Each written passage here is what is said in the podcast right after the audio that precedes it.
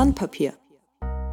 Herzlich willkommen zu unserer neuen Folge vom Sandpapier. Wahrscheinlich, wenn ich so auf die Uhr gucke, unserer letzten dieses Jahr. Wir wollten uns unbedingt nochmal äh, zusammen hören, äh, bevor, bevor es in die Weihnachtspause geht. Regelmäßig, unregelmäßig. Ich glaube, die letzte Folge war zum Strategieworkshop, aber es ist soweit. Wir, wir wollten noch, noch eine Folge machen. Und äh, Marika war ganz, ganz fleißig im Hintergrund und hat heute einen super Gesprächspartner eingeladen. Ich sage schon mal Hallo Marika. Hallo Tobi. Freue mich sehr, dass du heute mit dabei bist. Und wir haben als Gesprächspartner heute den Toni von Plant Values. Hallo Toni. Hallo auch von mir an euch beide. ja, Plant Values. Ich, wenn ich so auf mein Jahr zurückblicke, hatte ich ganz viele äh, Veranstaltungen dieses Jahr, auf denen wir uns getroffen haben. Gefühlt habe ich echt dein, dein halbes Team kennengelernt, oder vielleicht auch das Ganze, ich weiß es gar nicht.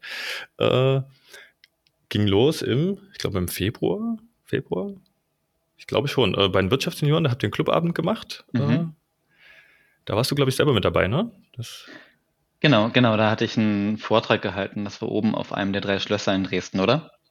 Genau, im Lingner Schloss haben wir uns da mhm. getroffen. Ah, sehr schön. Und dann äh, bin ich irgendwie mit Michael in Kontakt gekommen. Ähm, das war, das war, glaube ich, im, im höchsten Lockdown. Da haben wir auch über Gemeinwohlbilanzierung äh, und sowas gesprochen. Da kommen wir nachher noch drauf. Äh, damit durfte sich ja Marika dann beschäftigen dieses Jahr. Interessantes mhm. Projekt auf jeden Fall.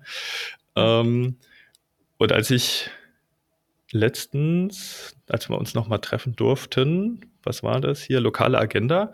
Mhm. da war doch auch einer von euch äh, und hat das mit, mitgemacht. Bei der Sparkasse waren wir. Mhm, bin mir nicht ganz sicher, ob dort Franzi oder Steve waren, aber ja. Steve, Steve war Steve da. Jetzt, okay. genau. Jo, also wir hatten ganz viele Berührungspunkte, aber mhm. ich glaube, wer am besten beschreiben kann, was Plant Values ist und was das macht, das bist doch du. Erzähl das doch mal, bitte. Aus, aus unserem Dreierkreis hier bin ich das wahrscheinlich, ja. Ich, ich erzähle gerne mal, was wir tun. Ähm, um es ganz einfach runterzubrechen, wir, wir sind vier Leute und eine Hündin. ähm, und wir begleiten Unternehmen dabei, nachhaltiger zu werden. Und zwar kann das sehr, sehr vielgestaltig aussehen. Ich beschreibe gerne, dass wir so ein bisschen zwei Zielgruppen haben. Die eine hat sich so ein bisschen ergeben, weil wir uns an diesem Umfeld getummelt haben. Wir begleiten junge und auch ältere Menschen bei ihrer Gründung von grünen oder sozialen Geschäftsideen. Also quasi Gründungsberatung für Social Businesses und Green Startups und wie man das so sagt. Und die andere Seite, unsere andere Zielgruppe, quasi das, was wir meist beschreiben und tun, ist, dass wir etablierte Unternehmen dabei begleiten, nachhaltiger zu werden. Und das kann, das kann sehr divers aussehen. Wir arbeiten häufig auf einer eher strategischen, taktischen Ebene, würde ich sagen, mit den Unternehmen. Sprich, was wir nicht tun, sind ähm, Energieeffizienzanalysen und so weiter. Wir gehen nicht ins Unternehmen und sagen, hey, hier können auch LEDs rein statt Lampen und äh, hier kannst du den Druck noch um fünf Prozent senken. Keine Ahnung. Ähm, genau, sondern wir, wir machen quasi Nachhaltigkeitsberatung, wie man das so schön sagt. Und das kann sehr unterschiedlich aussehen. Für viele Unternehmen steht am Anfang die Frage, was ist Nachhaltigkeit für uns? Welche, welche Nachhaltigkeitsthemen sind für uns überhaupt wichtig?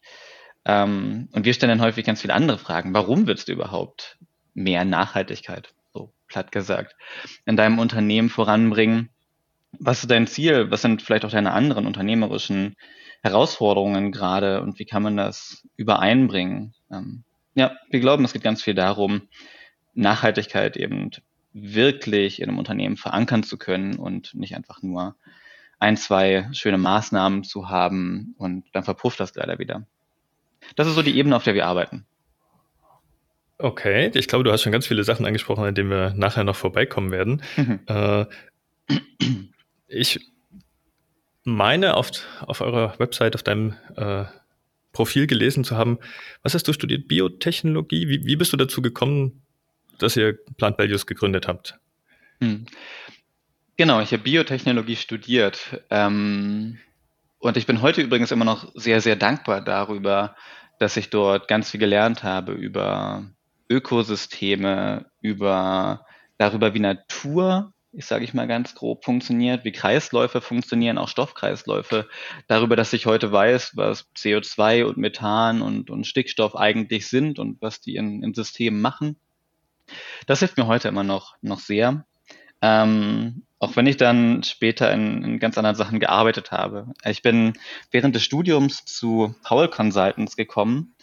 Alle, die in Dresden BWL oder ähnliches studieren, aber auch mittlerweile viel Soziologie, haben bestimmt schon mal davon gehört. Das ist doch die studentische Unternehmensberatung, oder?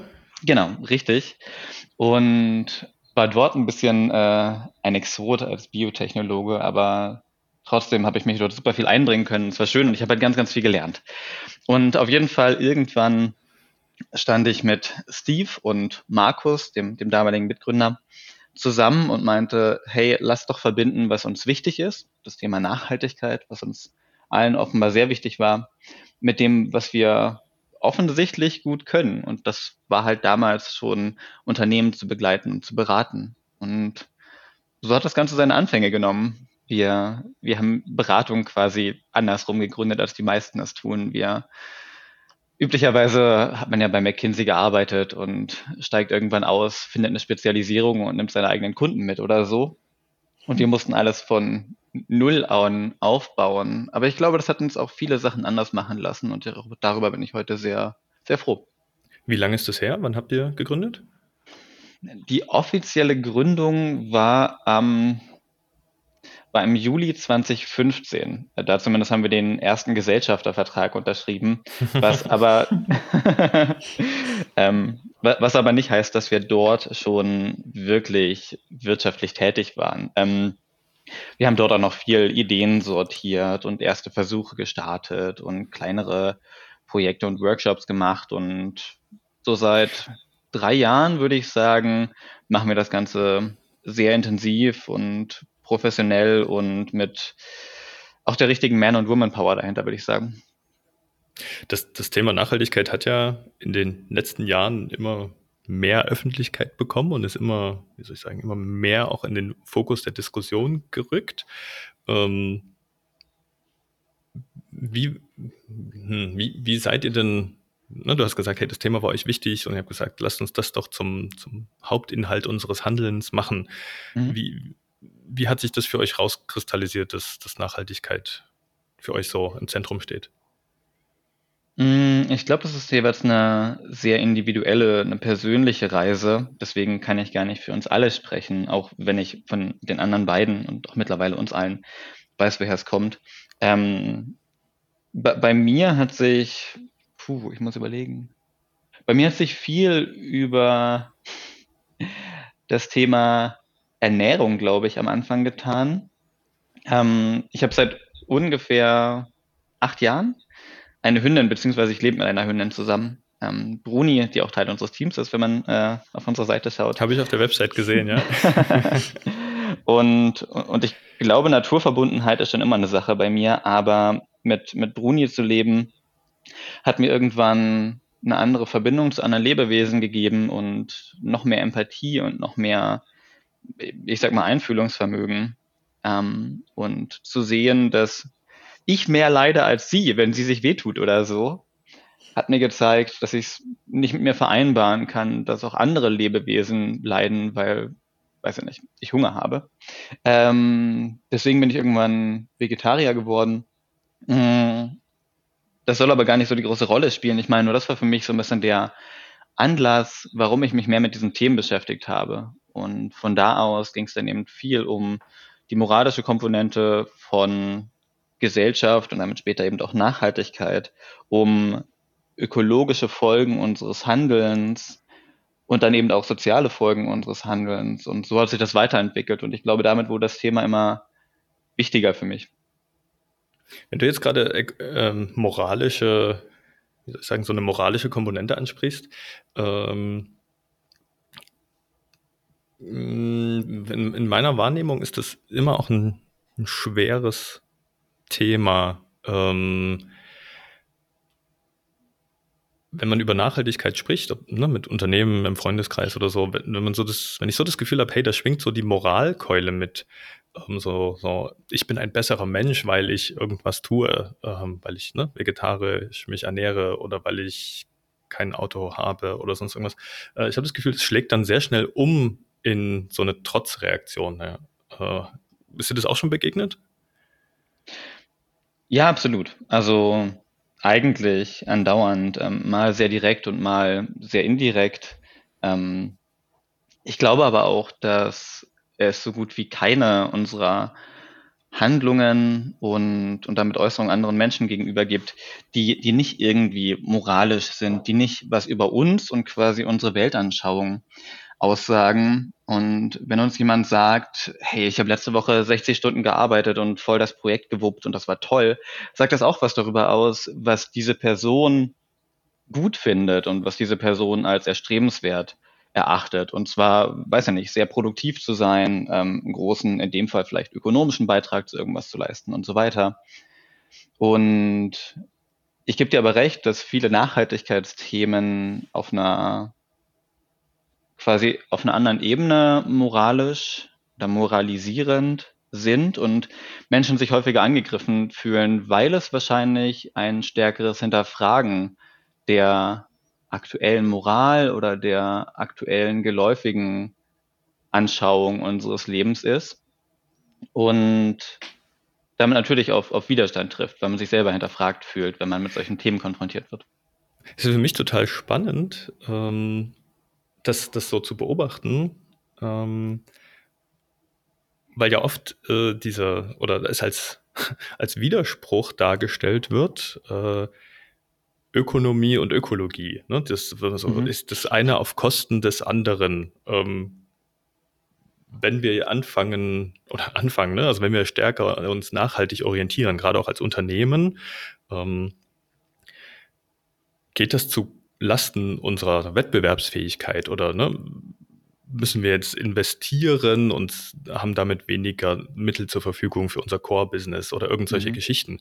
Und was, was was ich dann immer versuche zu denken ist, äh, lass uns das doch nicht in, in so einen Negativ oder mit so, mit so einer negativen Brille betrachten, ähm, sondern wir sollten uns doch eigentlich die Frage stellen, können wir nicht wettbewerbsfähiger werden, wenn wir uns nachhaltiger verhalten? Und ich glaube, da gibt es total coole Beispiele. Da kennst du wahrscheinlich in den Unternehmen, die ihr beratet, noch, noch viel mehr äh, als, als ich. Ne? Aber wenn, wenn, wenn ich anfange, drüber nachzudenken, wie ich halt weniger Abfälle produziere, wenn ich etwas mhm. tue, oder wenn ich ener energiesparender unterwegs bin, oder mir halt Gedanken darüber mache, wie ist denn mein Fußabdruck, ob jetzt als ne, CO2 oder auch äh, Ressourcenfußabdruck, ähm, und da sozusagen effizienter werde, ähm, dann kann das doch ganz viele äh, auch ökonomische Vorteile bieten. Und ich glaube, ne, das verstellt oft diese, diese, diese falsche, aus meiner Sicht falsche, also irr, irrgeleitete Diskussion, ob man jetzt das eine oder das andere macht, ist eigentlich zu, ne, die verkehrte. Ich, ich gebe dir total recht. Ähm, ich ich glaube, das trifft auf ganz, ganz viele Bereiche zu, nicht nur Nachhaltigkeit. Es gibt für all diese verschiedenen Dimensionen irgendwelche Business Cases. Und es gibt aber auch andere Ausprägungen, die kein Business Case sind. Also um, um mal das Beispiel Digitalisierung heranzuziehen. Es gibt ganz viele Business Cases für Digitalisierung, wo Unternehmen damit neue Produkte und Märkte erschließen oder effizienter werden. Aber man kann sich natürlich auch ganz, ganz vieles denken, wo ein digitalisiertes Unternehmen überdigitalisiert ist und damit keine Effizienzgewinne oder neuen Produkte, sondern einfach nur zusätzliche Hürden und, und vielleicht Bürokratien aufbaut. Und genau das Gleiche gibt es natürlich in, in puncto Nachhaltigkeit. Ähm, nur dass es hier natürlich wieder diese vielleicht auch moralische Komponente hat. Ähm, aber ja, die, die Chancen sind riesig, Nachhaltigkeit als Treiber für die Punkte zu sehen, die mein Unternehmen und meine Strategie vielleicht gerade braucht. Und klassischerweise, damit hat er vieles angefangen, so ein bisschen auch. ähm, sind das Kosteneinsparungen, was du gerade schon gesagt hast. Wir können Energie einsparen, wir können Ressourcen einsparen, wir können Abfälle einsparen. Und das ist für viele Unternehmen ein super Anfangspunkt, um sich mit vor allem Umweltschutzthemen zu beschäftigen, Ressourcen sparen und damit Geld sparen.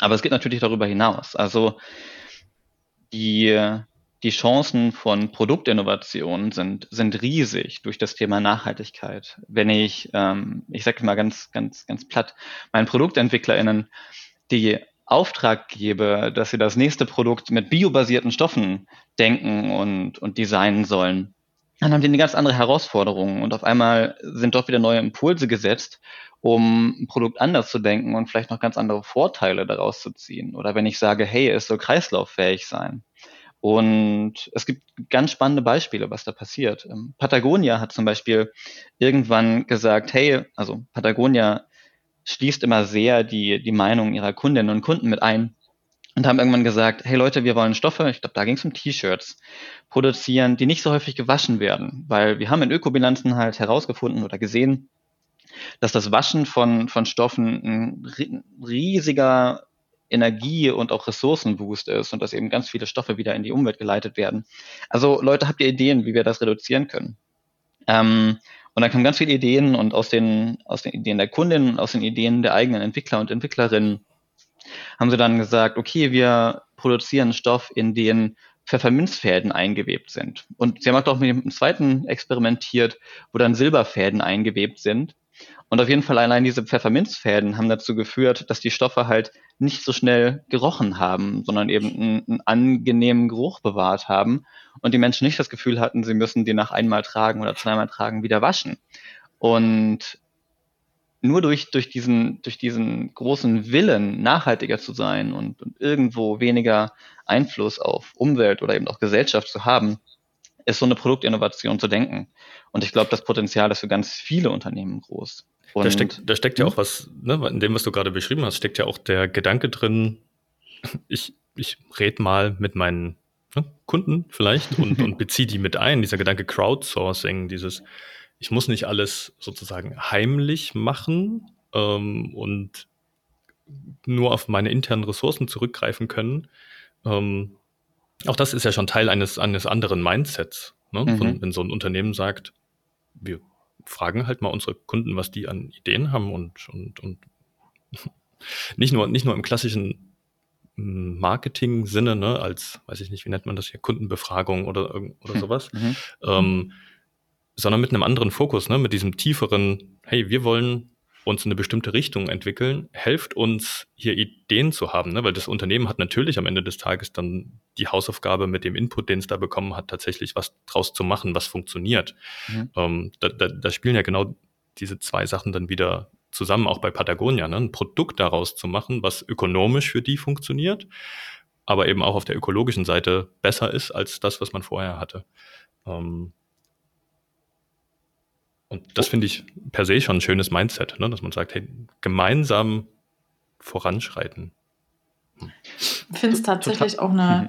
Entschuldigung, äh, eine schöne Möglichkeit, ähm, auch ne, seine Kunden jetzt in dem, in dem Beispiel jetzt auch auf diese, auf so eine Thematik aufmerksam zu machen, ne? Ähm, dass man die Kunden praktisch da abholt, wo sie gerade sind und die denken, ey, cool, die machen sich irgendwie darüber Gedanken, dass, weiß ich nicht, T-Shirts oder was weiß ich, ähm, zu häufig gewaschen werden und ähm, wäre doch cool, wenn man das nicht mehr machen müsste und dann beschäftigt man sich selber damit und äh, entwickelt Ideen und ne, hinterfragt auch vielleicht ne, sein eigenes Verhalten darüber. Wie zum Beispiel in dem ganz konkreten Beispiel, okay, wasche ich vielleicht tatsächlich meine Sachen, egal ob sie jetzt von Patagonia sind oder nicht, zu oft oder ähm, ja, zu häufig einfach. Und ich glaube, da hat man als Unternehmen auch, ne, also eine, eine sehr große Reichweite und ich glaube auch einen größeren Hebel, ne, als wenn jetzt das irgendwie Lieschen Müller ganz für sich alleine macht. Ich glaube, äh, da steckt sehr viel Potenzial dahinter. das ist echt eine coole Idee mit den Pfefferminz-T-Shirts. Äh, hm. ähm, ich, möchte, ich, möchte auch mal nach cool. Pfefferminzbonbon riechen. ja. Coole Idee, ähm, auf jeden Fall. Ab, ab, Ja, absolut. Und, und was ihr gerade gesagt habt, ist auch, es ist eine neue, eine neue Einstellung, oder vielleicht keine neue, aber eine andere Einstellung dazu, wie Unternehmertum gelebt wird. Und das ist super spannend. Also sich selber nicht als diejenigen zu sehen, die entweder irgendwas verkaufen wollen, einfach nur an die Kundinnen und Kunden, oder an diejenigen, die sich gegen irgendwas behaupten müssen, sondern das Ganze als ein, ein Miteinander zu sehen. Das ist ja auch wie, wie Unternehmungen sehr originär entstanden sind, aus einer Gemeinschaft, aus einer Gesellschaft heraus, um wirkliche Bedürfnisse zu befriedigen und, und Probleme so zu lösen, dass sie eben halbwegs gut durch Ressourcen gebündelt werden und Menschen eben gemeinsam der Gemeinschaft was zurückgeben können.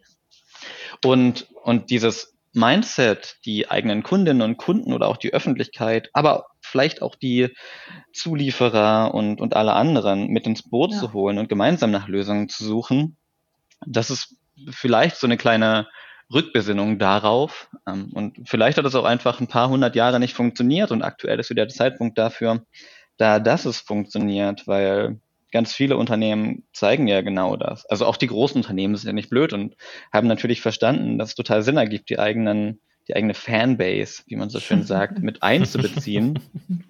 ähm, aber uns, hm? ähm, wenn wir jetzt bei dem Punkt sind, ne, das Unternehmen steht ja nicht allein da und auch nicht nur als sozusagen als marktwirtschaftlicher Teilnehmer, sondern da gibt es ja noch mehr drum. Ich sag mal, Stakeholder ist jetzt ein Begriff, ne? der ist nicht mhm. neu, den hat auch die die, die klassische Betriebswirtschaft schon eine Weile entdeckt. ähm, aber ich weiß, vielleicht kennst du dich da besser aus, Toni. Ähm, seit einigen Jahren, weiß nicht, wie lange das schon als Begriff existiert, gibt es ja dieses Thema Gemeinwohl, Gemeinwohlökonomie, Gemeinwohlbilanz, ähm, was den, das unternehmerische Handeln im Kontext des Umfeldes, und da geht es eben ja, die finanzielle Sicht ist ein Aspekt davon. Ähm, die Mitarbeitenden, die Mitarbeiterinnen, die Teammitglieder, also alle die, die sozusagen beteiligt sind, mhm. ähm, die Zuliefererketten, die Kunden, ähm, das wird ja alles irgendwie dort mal betrachtet. Es, und der primäre Fokus ist eben nicht, wie das vielleicht bei einer, bei einer Balanced Scorecard ist, hey, welche Ziele sind zu erreichen in verschiedenen Sektoren, damit das Unternehmen erfolgreich ist, sondern wie ist denn, wenn ich die Gemeinschaft betrachte, ähm, wie gut tut mein Handeln als Unternehmen der Gemeinschaft? Mhm. Und weißt du, wie lange das schon existiert? Also Gemeinwohlbilanzierung, Gemeinwohlökonomie? Also vielleicht hole ich ein bisschen weiter aus, einfach nur, weil ich, weil ich diese Hintergründe mag. Ähm, Gemeinwohl ist ja absolut nichts Neues. Also ähm, Platon und Aristoteles haben sich damals Gedanken über das Gemeinwohl gemacht.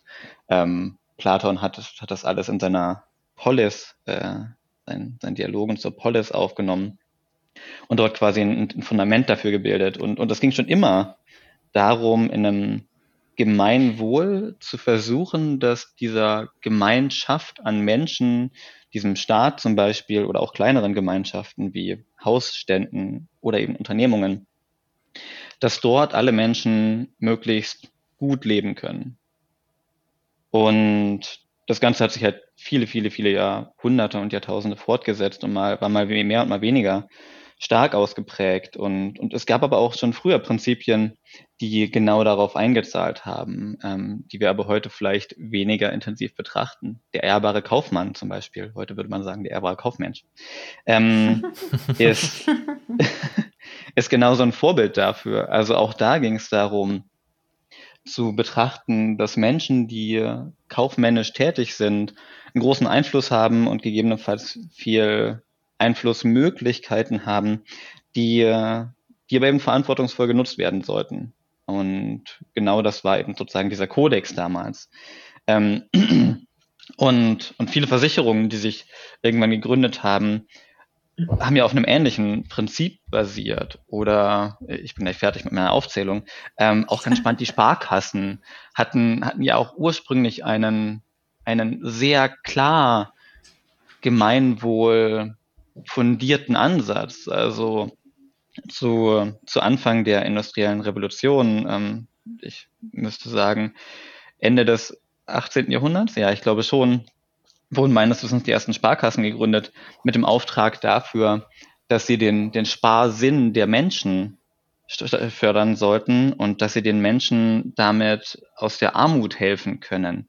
Weil das damals ein soziales Problem war, weil, weil das durch die aufkeimende industrielle Revolution etwas war, wo, wo, wo gesellschaftlich ein, eine Notwendigkeit, ein Bedarf für etwas Neues, für ein neues Geschäftsmodell war. Es war also ganz klar von, von einer gemeinwohlbasierten Idee aus ein, ein Geschäftsmodell geschaffen. Und das, das zieht sich durch und ich, ich finde, so darf man eben auch Gemeinwohl denken. Und genau, ähm, so viel ich weiß, Anfang der 2000er oder so, hatte sich dann in Österreich aus verschiedenen Gruppen diese Idee gebildet, wie man wieder das Gemeinwohl stärken kann und dafür eben stark auf unternehmerische Mittel setzt, beziehungsweise die mit einbezieht. Und, und irgendwie so in dieser Drehe und ähm, in diesem Kreis muss dann die, der Gedanke der Gemeinwohlökonomie, maßgeblich durch Christian Felber dann irgendwann niedergeschrieben, entstanden sein. So ungefähr mein historischer Abriss ohne Gewehr auf richtig und Vollständigkeit. Dankeschön auf jeden Fall dafür. Ja. Ähm, jetzt sind wir an dem Punkt, okay, Gemeinwohlbilanzierung. Ähm, ich glaube, ich hatte mit mit Michael ähm, dieses Jahr drüber gesprochen mhm. und ich weiß gar nicht mehr, was der Anlass war, aber wir sind dann so an den Punkt gekommen, ah, das,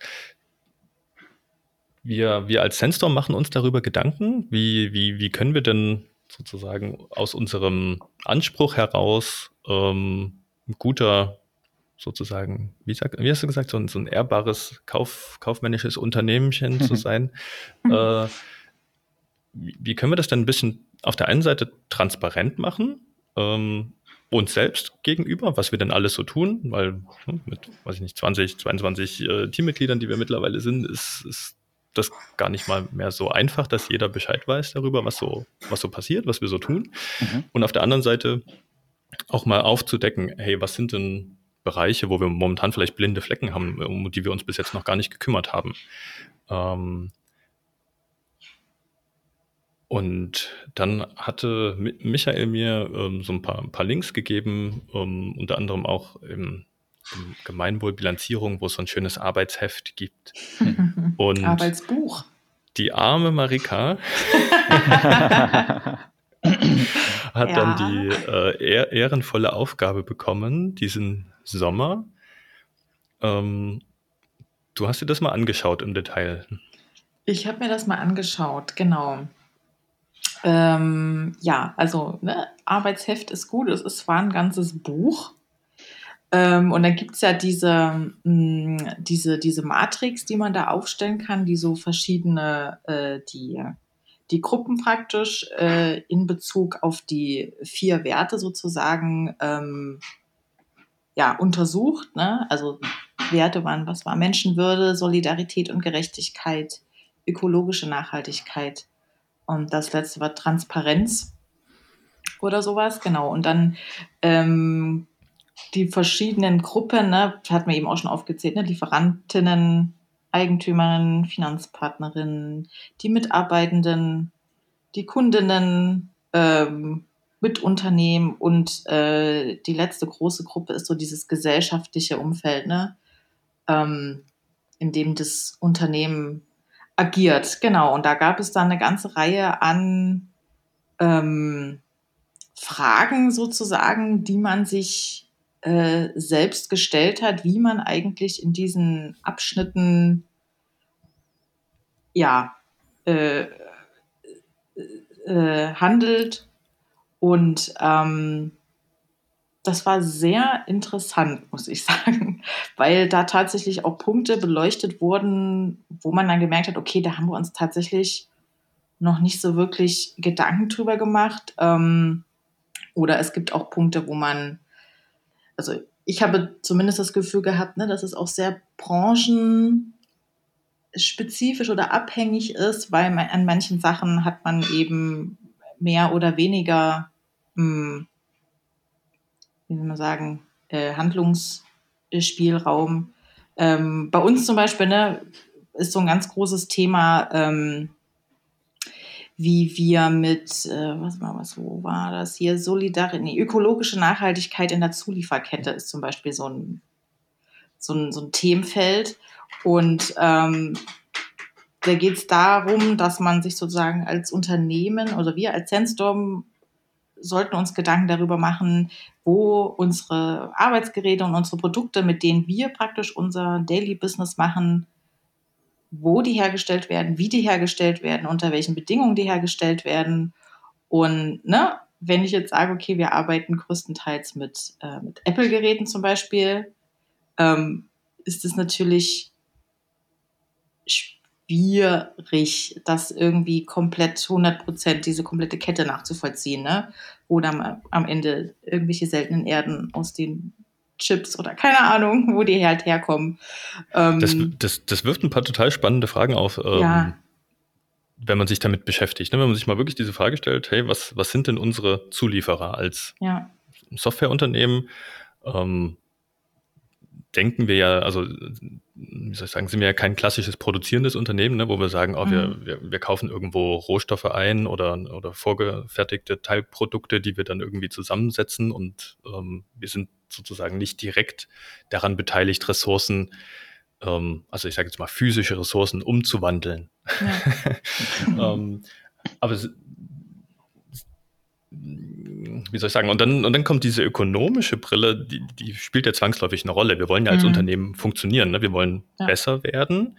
Ähm, und auf der anderen Seite, ähm, und das, das haben wir in verschiedenen Podcast-Folgen auch schon angesprochen, diese Frage, okay, ähm, damit wir überhaupt als Unternehmen funktionieren können, haben wir uns bestimmte Rahmenbedingungen für uns selbst ausgesucht. Ne? Dieses, dass wir auf, auf Produkte der Firma Apple äh, setzen, wie soll ich sagen, das ist ja, das ist ja Absicht ähm, mit allem, was wir sozusagen auch über diese, über die, den, wie soll ich sagen, äh, über die Punkte wissen, die da oft diskutiert werden, ob das jetzt äh, ne, Arbeitsbedingungen sind, die irgendwelche Zulieferer dieser Firma haben, ähm, was die äh, Langlebigkeit oder nicht Langlebigkeit von Produkten angeht, was, was Reparierbarkeit mhm. angeht, ähm, ne, was diese ganze Lieferkettengeschichte angeht, ähm, ne, als, ich sag mal, Unternehmen, was auf Hochtechnologie aufbaut. Wir entwickeln jetzt keine mhm. Computerchips, aber wir nutzen die ja für unsere Arbeit, ne, Server und Rechenkapazität und so weiter.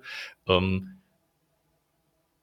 sind, wie soll ich sagen, hat, hat dieses Thema ja Relevanz für uns. Ne? Wir können uns die Frage stellen, wie viel Energieverbrauch äh, erzeugen oder ne, für wie viel Energieverbrauch sind wir verantwortlich?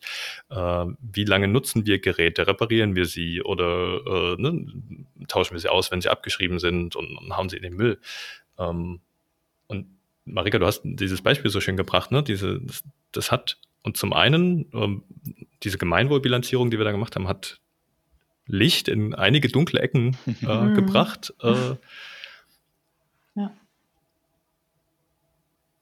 Und was es auch ganz deutlich gemacht hat, fand ich, war ähm, dieses Thema Nachhaltigkeit. Das, das ist nicht schwarz oder weiß. Man kann nicht sagen, yo, ich bin nachhaltig oder ich bin nicht nachhaltig, sondern das ist ein ja. ganz, ganz großes Spektrum. Und manche Entscheidungen, wie soll ich denn sagen, die muss ich bewusst treffen und auch in Kauf nehmen, dass ich da vielleicht nicht am nachhaltigsten unterwegs bin in diesem einen Bereich und dafür ermögliche ich mir vielleicht andere ähm, nachhaltige Handlungen. Ne? Also als Beispiel, wir, uns ist ja schon bewusst, dass es, was weiß ich, auch, auch andere Hersteller von Computern oder sonst irgendwas gibt, äh, auf die man setzen kann, äh, offenere Betriebssysteme, Linux und so weiter. Wir haben ja da durchaus schon Experimente auch gefahren. Mhm. Ähm, und dann ist es immer auch ne, eine Abwägung, ähm, zwischen, zwischen ganz vielen Aspekten. Ne? Ich habe ja das eine Langlebigkeit, Reparierbarkeit ist das eine. Das andere ist, wie gut wir zurechtkommen ähm, in unseren Arbeitsabläufen damit. Mhm. Ähm, da kann man sich gerne die anderen Folgen hierzu was war es, Mac versus Linux, ich weiß nicht mehr genau, wie es hieß. Ja. Hat der Pinguin sehr, den Apfel verschluckt oder sowas? Ah, siehst du, du, du kannst ja ähm, Haben wir ja sehr, sehr intensiv drüber gesprochen und, ja. und äh, machen wir auch immer wieder. Ähm, ja, und also, wie soll ich sagen, ne? wir haben nicht den Anspruch an uns in, in allen Aspekten, die du ja aufgezeigt hast, in dieser Matrix sozusagen 100% zu erreichen, was auch immer das ist. Mhm. Ähm, aber alleine schon dadurch, dass wir uns damit beschäftigen und die Frage stellen, hey, wie können wir denn besser darin werden, da hat es, glaube ich, für uns schon, schon echt ja. was gebracht. Hast du noch ein, du hast, hast du die Liste vor dir? Äh, ja, ich habe die Matrix vor mir. Also, was ich noch dazu sagen wollen, also wollte, ist, ich glaube, dass es auch nicht, also ich glaube persönlich, dass es nicht möglich ist, in allen Feldern da 100 Prozent oder 100 Punkte oder wie auch immer die Skala ist zu erreichen, weil das eine immer das andere beeinflusst. Ne? Mhm. Und ähm, wie du eben schon sagtest, man entscheidet sich in dem einen Bereich halt äh, für X und das hat eben immer Auswirkungen auf fünf andere Sachen. Und ich glaube, was uns wichtig dabei ist, dass man, dass wir uns selbst Gedanken darüber machen, wo man äh, Handlungsspielraum hat und wo man was tun kann und wo man einen Hebel hat ähm, und dann auch sich selbst vor Augen zu führen, ne, wo ist man schon ganz gut und wo ist man halt eher, naja, oft, die nennen das hier so Basislinie, ne, also man hält ähm, gesetzliche Vorschriften und sowas ein, ne, und kippt nicht sein, sein Müll in den Wald und sowas. Ähm, ja, diese, diese, diese, diese Übersicht zu haben, ist äh, ganz gut. Und das einfach nicht zu sagen, ne, oh, wir sind jetzt hier super nachhaltig und guck mal hier, was wir alles machen, sondern ich glaube, Tobi, da ist auch noch ein Blogpost äh, fällig darüber, wir, wo wir, wir das. Wir wollten das mal veröffentlichen. Wir ne? wollten das da, mal da veröffentlichen. War da war noch was, wo auch ähm, ne, unsere, also ne, die Öffentlichkeit sozusagen sieht, okay, die sind nicht überall 100 Prozent, aber wir stehen auch das, dazu und uns ist auch bewusst. Ein, das finde ich einen ganz, ja. ganz wichtigen Punkt bei diesem ja, Arbeitsbuch oder also bei diesem mhm. Hilfsmittel, wonach ich ja auch geschaut habe, als ich ähm, als ich mich mit Michael dazu ausgetauscht habe, ähm, dass es, wie soll ich sagen, über Nachhaltigkeit nachdenken und, und, und reden eben nicht nur ist, was machen wir denn alles Tolles? Wo machen wir denn ja. uns mhm. Gedanken? Ne, dass wir sagen, oh, wir nutzen unsere Geräte halt, bis sie wirklich irreparabel kaputt gehen. Oder äh, wir kompensieren ne, vielleicht das CO2, was wir verbrauchen, wenn wir äh, beim Auto irgendwo hinfahren oder ich habe doch keine Ahnung, was wir so alles Tolles tun und dann hast du da so eine schöne Liste und sagst, ah, unser Nachhaltigkeitsbericht. Unser, der, der Toni wird schon in sich reinschmunzeln und denken, äh, das ist kein Nachhaltigkeitsbericht, das ist ja, was ist es? Greenwashing oder eine schöne Fassade oder ähm, es, es fehlt ja dieser ganze andere Teil von den ja hey, was ist uns denn bewusst, wo wir uns noch verbessern können? Und ja. da ist das, das, da fand ich echt das Schöne, dass diese Matrix, wenn du die halt Tippel-Tappel-Tour durchgehst, dann kommst du halt auch mal an diesen Punkten vorbei. Mhm. Wie ist da deine Erfahrung, Toni, mit, mit, wenn ihr mit euren Kunden sprecht? Ähm, nutzt, nutzt ihr solche Tools wie Gemeinwohlbilanzierung? ähm, Vielleicht erstmal erstmal der Punkt. Ähm, also wir, wir selber arbeiten gar nicht so häufig mit der Gemeinwohlbilanz. Also wir arbeiten, wir haben bisher noch nicht direkt mit ihr gearbeitet, nehmen sie aber immer wieder gerne als Orientierung, weil die Gemeinwohlbilanz und die Kriterien des deutschen Nachhaltigkeitskodex und die 17 Nachhaltigkeitsziele der UN und so weiter, die, die bringen alle verschiedene Facetten von Nachhaltigkeit mit sich und sich immer wieder an diesen Rahmenwerken zu orientieren, hilft halt wirklich, einen ganzheitlichen Blick darauf zu bewahren. Warum ich gerade gelacht habe, ist, weil ich, weil ich mich total freue und begeistert bin. Das Gespräch, was ihr gerade miteinander geführt habt, ohne dass ich mich jetzt einmischen musste. ähm, genau, genau das sind Gespräche, die wir bei vielen unserer Projekten mit Unternehmen provozieren oder herbeiführen wollen. Also darum, darum geht's ja im Kern. Ähm, niemand weiß hundertprozentig, was Nachhaltigkeit ist. Beziehungsweise ich würde sogar mhm. sagen, wenn wir uns Gedanken darüber machen, wie sieht eine nachhaltige Welt, eine möglichst nachhaltige Zukunft aus, dann werden auch wir drei dort unterschiedliche Vorstellungen von haben. Deswegen kann es gar kein, keine Schablone, gar keine Blaupause für einen nachhaltigen IT-Dienstleister, ein nachhaltiges produzierendes Unternehmen und so weiter geben. Mhm. Weil, weil allein diese Vorstellung, was denn eine nachhaltige Welt sein soll, sehr, sehr unterschiedliche sind. Ähm, aber genau diese Diskurse sind wichtig und, und in, in einer Gemeinschaft, in, in Unternehmen zum Beispiel, genau solche Punkte zu hinterfragen. Das ist, das ist geil. Also genau darum geht's. Und, und deswegen, was, was ihr vorhin schon gesagt habt, geht es eben auch darum, wie Unternehmen organisiert sind, welche Hierarchien sie leben und so weiter. Ähm, vielleicht will ich trotzdem ein, zwei Punkte nochmal noch mal mit aufgreifen, die ihr gesagt habt. Der eine Punkt ähm, ist, ihr, ihr habt so ein bisschen gefragt, was ist denn überhaupt bei uns wichtig bezüglich Nachhaltigkeit? Wir sind ein IT-Dienstleister, wir produzieren nicht, das heißt, es geht nicht um unseren materiellen Ressourcenverbrauch, sondern vielleicht um den Strom, den wir verbrauchen, um die Produkte, die wir nutzen, die wir eingekauft haben. Vielleicht geht es auch darum, was ihr euren Kunden und Kundinnen zur Verfügung stellt und wie eure Tools oder sonstigen IT-Infrastrukturen ähm, möglichst wenig ressourcenaufwendig sind und so weiter. Und diese Frage, welche Nachhaltigkeitsthemen sind für mich eigentlich wichtig, nennt man so in diesem Nachhaltigkeitsmanagement Dunstkreis Wesentlichkeit. Und das wird tatsächlich immer wichtiger, weil das anerkennt, dass Unternehmen einfach super unterschiedliche Einflüsse auf Umwelt und Gesellschaft haben und dass man sich dessen erstmal bewusst werden muss. Und das hängt sowohl vom eigenen Geschäftsmodell ab, als auch vom eigenen Umfeld, als auch von der, von den eigenen, von der eigenen Kultur, den eigenen Mitarbeitenden. Also, um das vielleicht mal plastisch zu machen, ähm, um jetzt nicht von Unternehmen zu sprechen, sondern wir stellen uns mal ein indigenes Volk vor. Ähm, und die einen leben im tropischen Dschungel und die anderen leben am Nordpol. Wenn die im tropischen Dschungel so einen Baum umhauen, weil sie sich gerade ein Bambusfloß bauen, äh, ein Floß bauen wollen, wollen, ich weiß nicht, dann wächst dieser Baum in fünf Jahren, zehn Jahren oder so nach. Sprich, in einem, in einem Zeitraum, den sie selber überblicken können. Und vielleicht kann man auch mal einen Fehler machen, weil der nächste Baum kommt schon. Wenn die Inuit das tun, ähm, die irgendwo im hohen Kanada leben, wo so eine Fichte 100 Jahre braucht, weil es so kalt und so, so unwirtlich ist, bis sie ausgewachsen ist, da hat ihr mhm. Handeln eine ganz andere Folge. Also auch für sie selbst. Ähm, und da, da können die sich diesen Fehler vielleicht nicht leisten. Und mhm. genau das gleiche eben auch, je nachdem, was ich tue. Um jetzt wieder auf Unternehmen zu kommen, wenn ich als Unternehmen ähm, große Ressourcen durch die Welt verschiffe, weil das irgendwie mein Kerngeschäft ist. Angenommen, ich stelle Zement her, weil alle Häuser werden aus Zement gebaut, dann wird irgendwo für mich der Sand abgebaut und, und irgendwo die, jetzt müsste ich lügen, die ganzen anderen ähm, Zutaten, die in so einem Zementsack sind, und das heißt, als Unternehmen, das auch diese Größe haben muss, damit es irgendwie wirtschaftlich ist, ähm, habe ich eine riesige Verantwortung, weil das, was ich tue, mein Kerngeschäft, auf, auf so viele große und ökologisch bedeutende Punkte wirkt, weil dort Ökosysteme dahinter stehen.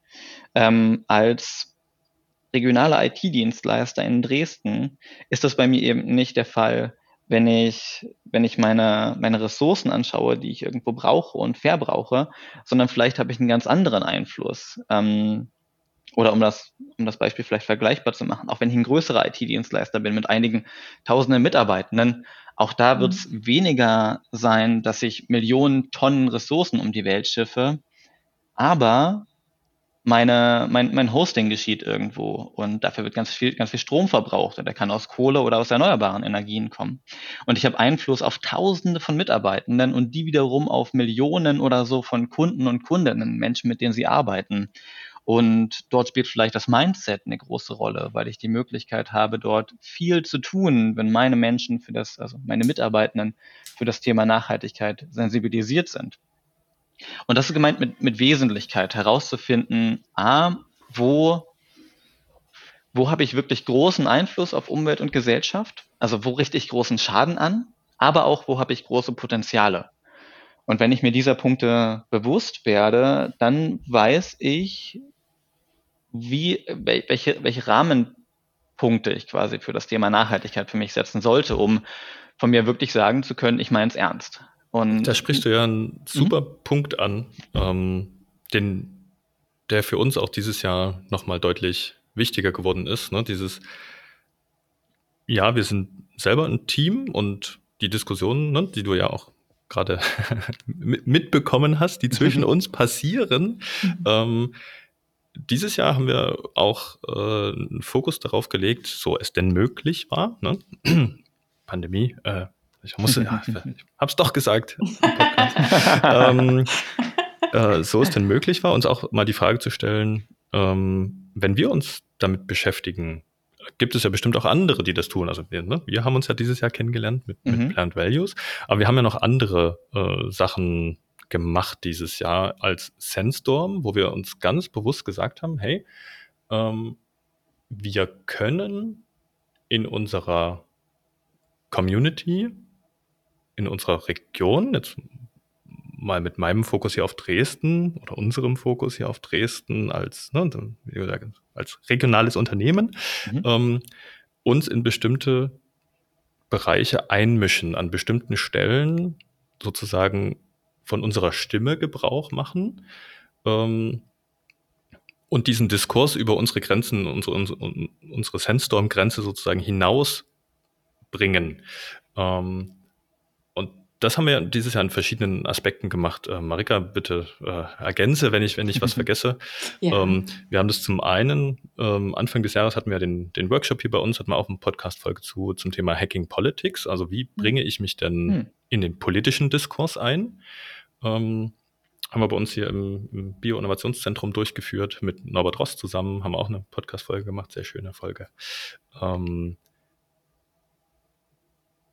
und wir haben, ähm, wir sind dieses Jahr Mitglied geworden im Lokale Agenda Dresden mhm. e.V., heißt das so? Ja, ne? Ja. Ähm, als, als Unternehmen, ne? wir haben eine Unternehmensmitgliedschaft dort, äh, wie sagt man? be, be, be, äh, beantragt. Äh. und das hat schon zu total interessanten Gesprächen geführt äh, und auch zu, wie soll ich denn sagen, ähm, diese, diese Wahrnehmung, ähm, hey, da ist ein Unternehmen, denen ist das wichtig. Das ist nicht, ähm, das nicht ein Verein, die sich mit irgendwelchen Themen beschäftigen, sondern da ist ein, ich sag mal, ganz platt ausgedrückt, ne, wir als GmbH, uns wird immer Gewinnorientierung unterstellt, wie, wie auch immer wir das intern leben. Ne, das ist vielleicht auch ein anderes Verständnis davon, was das, was das heißt. Ähm, aber dieses Außenbild, was wir vermitteln, wenn wir sagen, hey, wir sind ein Unternehmen, uns ist das Thema Nachhaltigkeit wichtig, wir stellen mal Fragen dazu, wir gehen in die Vernetzung rein, ähm, wir haben Ideen, wir haben Vorstellungen und das wird wahrgenommen sowohl in der Gruppe sozusagen der, der lokalen Agenda, ähm, so als, huch, äh, ein Unternehmen, okay, die, die müssen hier nicht sein, die machen das freiwillig. äh, das war total spannend in der letzten äh, Sitzung, die wir da hatten. Da kam durchaus die Frage, huch, wo kommen, wo kommen die denn her? Hm. Ähm, und Marika, war es dieses Jahr oder letztes Jahr? Wir hatten uns auch mal mit der, mit der Arbeitsgruppe Wirtschaft von den, von den Grünen getroffen. Ähm, auch da hatten wir irgendwie einen Kontakt mal hergestellt und haben uns mit denen mal ausgetauscht, äh, mhm. hier in Dresden, sozusagen aus, aus, aus Stadtratssicht, aus Lokalpolitik. Ähm, und haben mal darüber gesprochen, was ist uns denn als Unternehmen wichtig und äh, wo sollte es unserer Meinung nach hingehen. Und dieser Diskurs, ne, Toni, den du angesprochen hast, der intern stattfindet, der extern stattfindet, der zeigt, hey, es ist uns wichtig, es geht nicht um absolute, sondern jedes Unternehmen, jede Organisation muss, muss ihren eigenen Weg dafür finden und sich auch selber ähm, muss ihre eigenen Entscheidungen treffen. Ähm, aber indem wir darüber reden, geben wir dem Thema eine Öffentlichkeit und zeigen, und gehen auch mit gutem Beispiel voran. Also gutem Beispiel im Sinne von, das macht auch Spaß, sich mit dem Thema zu beschäftigen. Das ist nicht nur sowas, oh, das müssen wir noch extra machen und das ist nervig und blöd. Ähm, und wir zeigen auch, yo, äh, es, es, gibt halt ne, Bereiche, wo wir einfach mal Kompromisse eingehen müssen. Wir können nicht alles auf einmal machen und es muss man auch nicht. Ich, ich glaube, das ist so eine ganz große Falle, in die man ganz oft rein mhm. äh, stolpert, wenn man sich mhm. darüber Gedanken macht, wie ja auch, ne, dass ja. man sehr schnell in dieses kommt, oh Gott, wir könnten ja noch nachhaltiger sein, wir könnten ja noch nachhaltiger sein und da sind wir auch noch nicht ne, voll mhm. da und dann wird das Thema so riesengroß und oh Gott, das schaffen wir nie. Wie soll denn das gehen? Ja. Ich glaube, da äh, geht dann also besteht die Gefahr, dass dann eben dieser Drive auch verloren geht, ne? wenn man sich immer nur vor Augen hält, was wir alles nicht machen und wo wir noch alles was machen könnten und sollen und müssen. Ähm, das ist dann schnell so ein riesiger Berg, der einfach unbezwingbar erscheint. Und deswegen hatten wir uns ja auch ne, Gedanken gemacht, ähm, was können wir konkret in unserer direkten Umgebung tun. Ne? Deswegen zum Beispiel in Dresden Ne? Deswegen haben wir uns auch mit dem Norbotros zum Beispiel zusammengesetzt und gesagt, okay, wie kann man denn hier die lokale Politik beeinflussen, dass da irgendwie Nachhaltigkeit auf, äh, auf die Agenda ein bisschen weiter nach oben äh, rutscht. Und ich glaube, da hat man schon, ähm, äh, man hat es dann schon etwas leichter, da was zu bewegen, als jetzt, weiß ich nicht, landesweit oder bundesweit oder so. Und ich glaube, das motiviert dann auch mehr, sich dann noch mehr zu engagieren, wenn man sieht, okay, ähm, ich mache was in meiner Umgebung und es zeigt auch Wirkung, dann mache ich da auch weiter, weil ich da Erfolgserlebnisse erzielen kann. Ja. Total. Das ist auch eine ganz wichtige Erkenntnis aus, aus vielen unserer Begleitungen und Projekte. Ähm, es muss das Thema Nachhaltigkeit muss greifbar werden, es muss mhm. überschaubarer werden. Ähm, wir, wir hatten auch im letzten Jahr, genau, ähm, zwei oder drei Stammtische oder ähnliche Formate, wo Unternehmerinnen einfach mit uns da saßen und wir vor allem ein, zwei Stunden über Nachhaltigkeit und teilweise einfach nur, was verstehen wir unter Nachhaltigkeit, gesprochen mhm. haben, gemeinsam. Und für viele war danach so ein Moment von, ah, okay, Nachhaltigkeit wurde jetzt für mich wieder greifbar, weil davor ist es dieses wabernde Wort. Und das geht ganz vielen Menschen im Unternehmen und ganz vielen Mitarbeitenden auch häufig so. Und deswegen helfen eben genau solche Rahmenwerke wie die Gemeinwohlbilanz, weil dort weil dort vor mir steht, ich kümmere, ich, ich schaue mir meine Mitarbeitenden an und meine Kundinnen und meine Produzentinnen und auf der anderen Seite, ich schaue mir das bezüglich Ökologie an und bezüglich Transparenz und so weiter. Und, und auf einmal hat man so eine Einordnung und denkt sich, ja, okay, das kann ich überschauen. Mhm. Und genau deswegen ähm, helfen auch die Sustainable Development Goals, die 17 Nachhaltigkeitsziele der UN, gerade größeren Unternehmen, um so eine Orientierung zu finden, weil die sich denken, ah, okay, das sind Themen, die sollte ich mir anschauen ähm, weil das Thema Nachhaltigkeit an sich ist halt ein, eigentlich eher ein Prinzip als eine Sammlung von Themen. Und das fällt meist super schwer, sich anfänglich damit zu beschäftigen. Ähm, was ich, was ich vielleicht damit sagen möchte, diese Rahmenwerke wie die Gemeinwohlbilanz oder Berichterstattungsstandards oder die SDGs oder auch noch ganz andere, die sind super geeignet, um das Thema Nachhaltigkeit greifbar zu machen für Unternehmen. Ich glaube aber auch, ab einem gewissen Punkt, beziehungsweise um, um Nachhaltigkeit wirklich im Unternehmen leben zu können und dauerhaft verankern zu können, geht es um Kompetenzen im Unternehmen, bei den Menschen. Ähm, es geht darum, dass ein Diskurs zu Nachhaltigkeit geschaffen wird, dass die verschiedenen Sichtweisen auf Nachhaltigkeit miteinander abgeglichen und auch mal, auch mal bestritten werden. Ähm, und dass man gemeinsam dorthin weiterkommt. Also es geht um, um Kompetenzen immer wieder zu hinterfragen, wo stehen wir und was finden wir richtig und was finden wir nicht richtig. Es geht darum zu verstehen, dass das System Unternehmen zu verstehen und auch die Systeme, in dem sich das Unternehmen bewegt, Gesellschaft, Politik, was ihr gerade gesagt habt. Und was ich, was ich immer wieder feststelle, ich glaube, in Endkonsequenz geht es häufig um die Kompetenz, Abstand nehmen zu können von dem eigenen Unternehmen, von dem eigenen, von der eigenen persönlichen Agenda, die wir haben.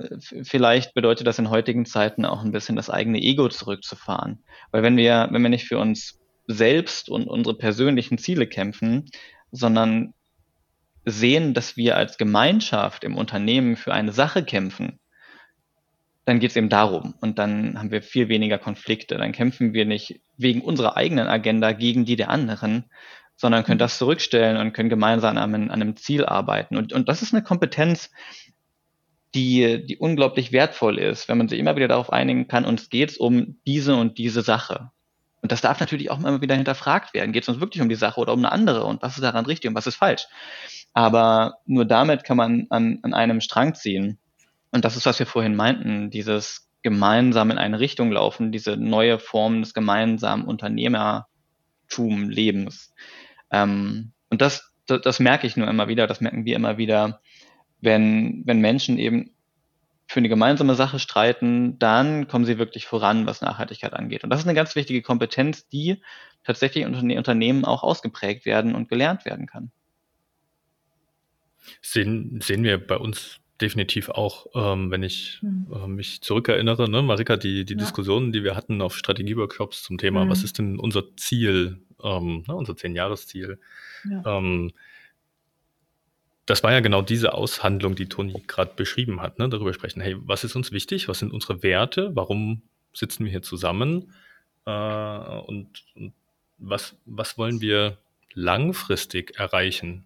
Ähm, und da kommt es ne, im, im, im täglichen, im operativen, äh, müssen dann die konkreten Entscheidungen getroffen werden ich habe das Gefühl, uns, uns hilft dieses Ziel, was wir uns dafür gesetzt haben, ne? dass wir halt sagen, ja. wir wollen die, die harten Nüsse in Projekten mit positivem Einfluss knacken. Wir hm. hinterfragen, was sind denn für uns Projekte mit positivem Einfluss? Was sind denn mhm. diese Projekte, die wir machen wollen?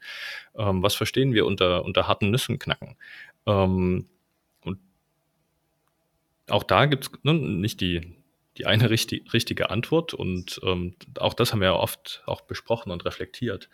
Ähm, ich hatte gerade, Toni, als, als du gesprochen hast, ähm, ging mir noch so ein, so ein Ding durch den Kopf. Ähm, hm. ich glaube, es war so ein Gedanke. Äh, Ding. Diese absurden Dinger.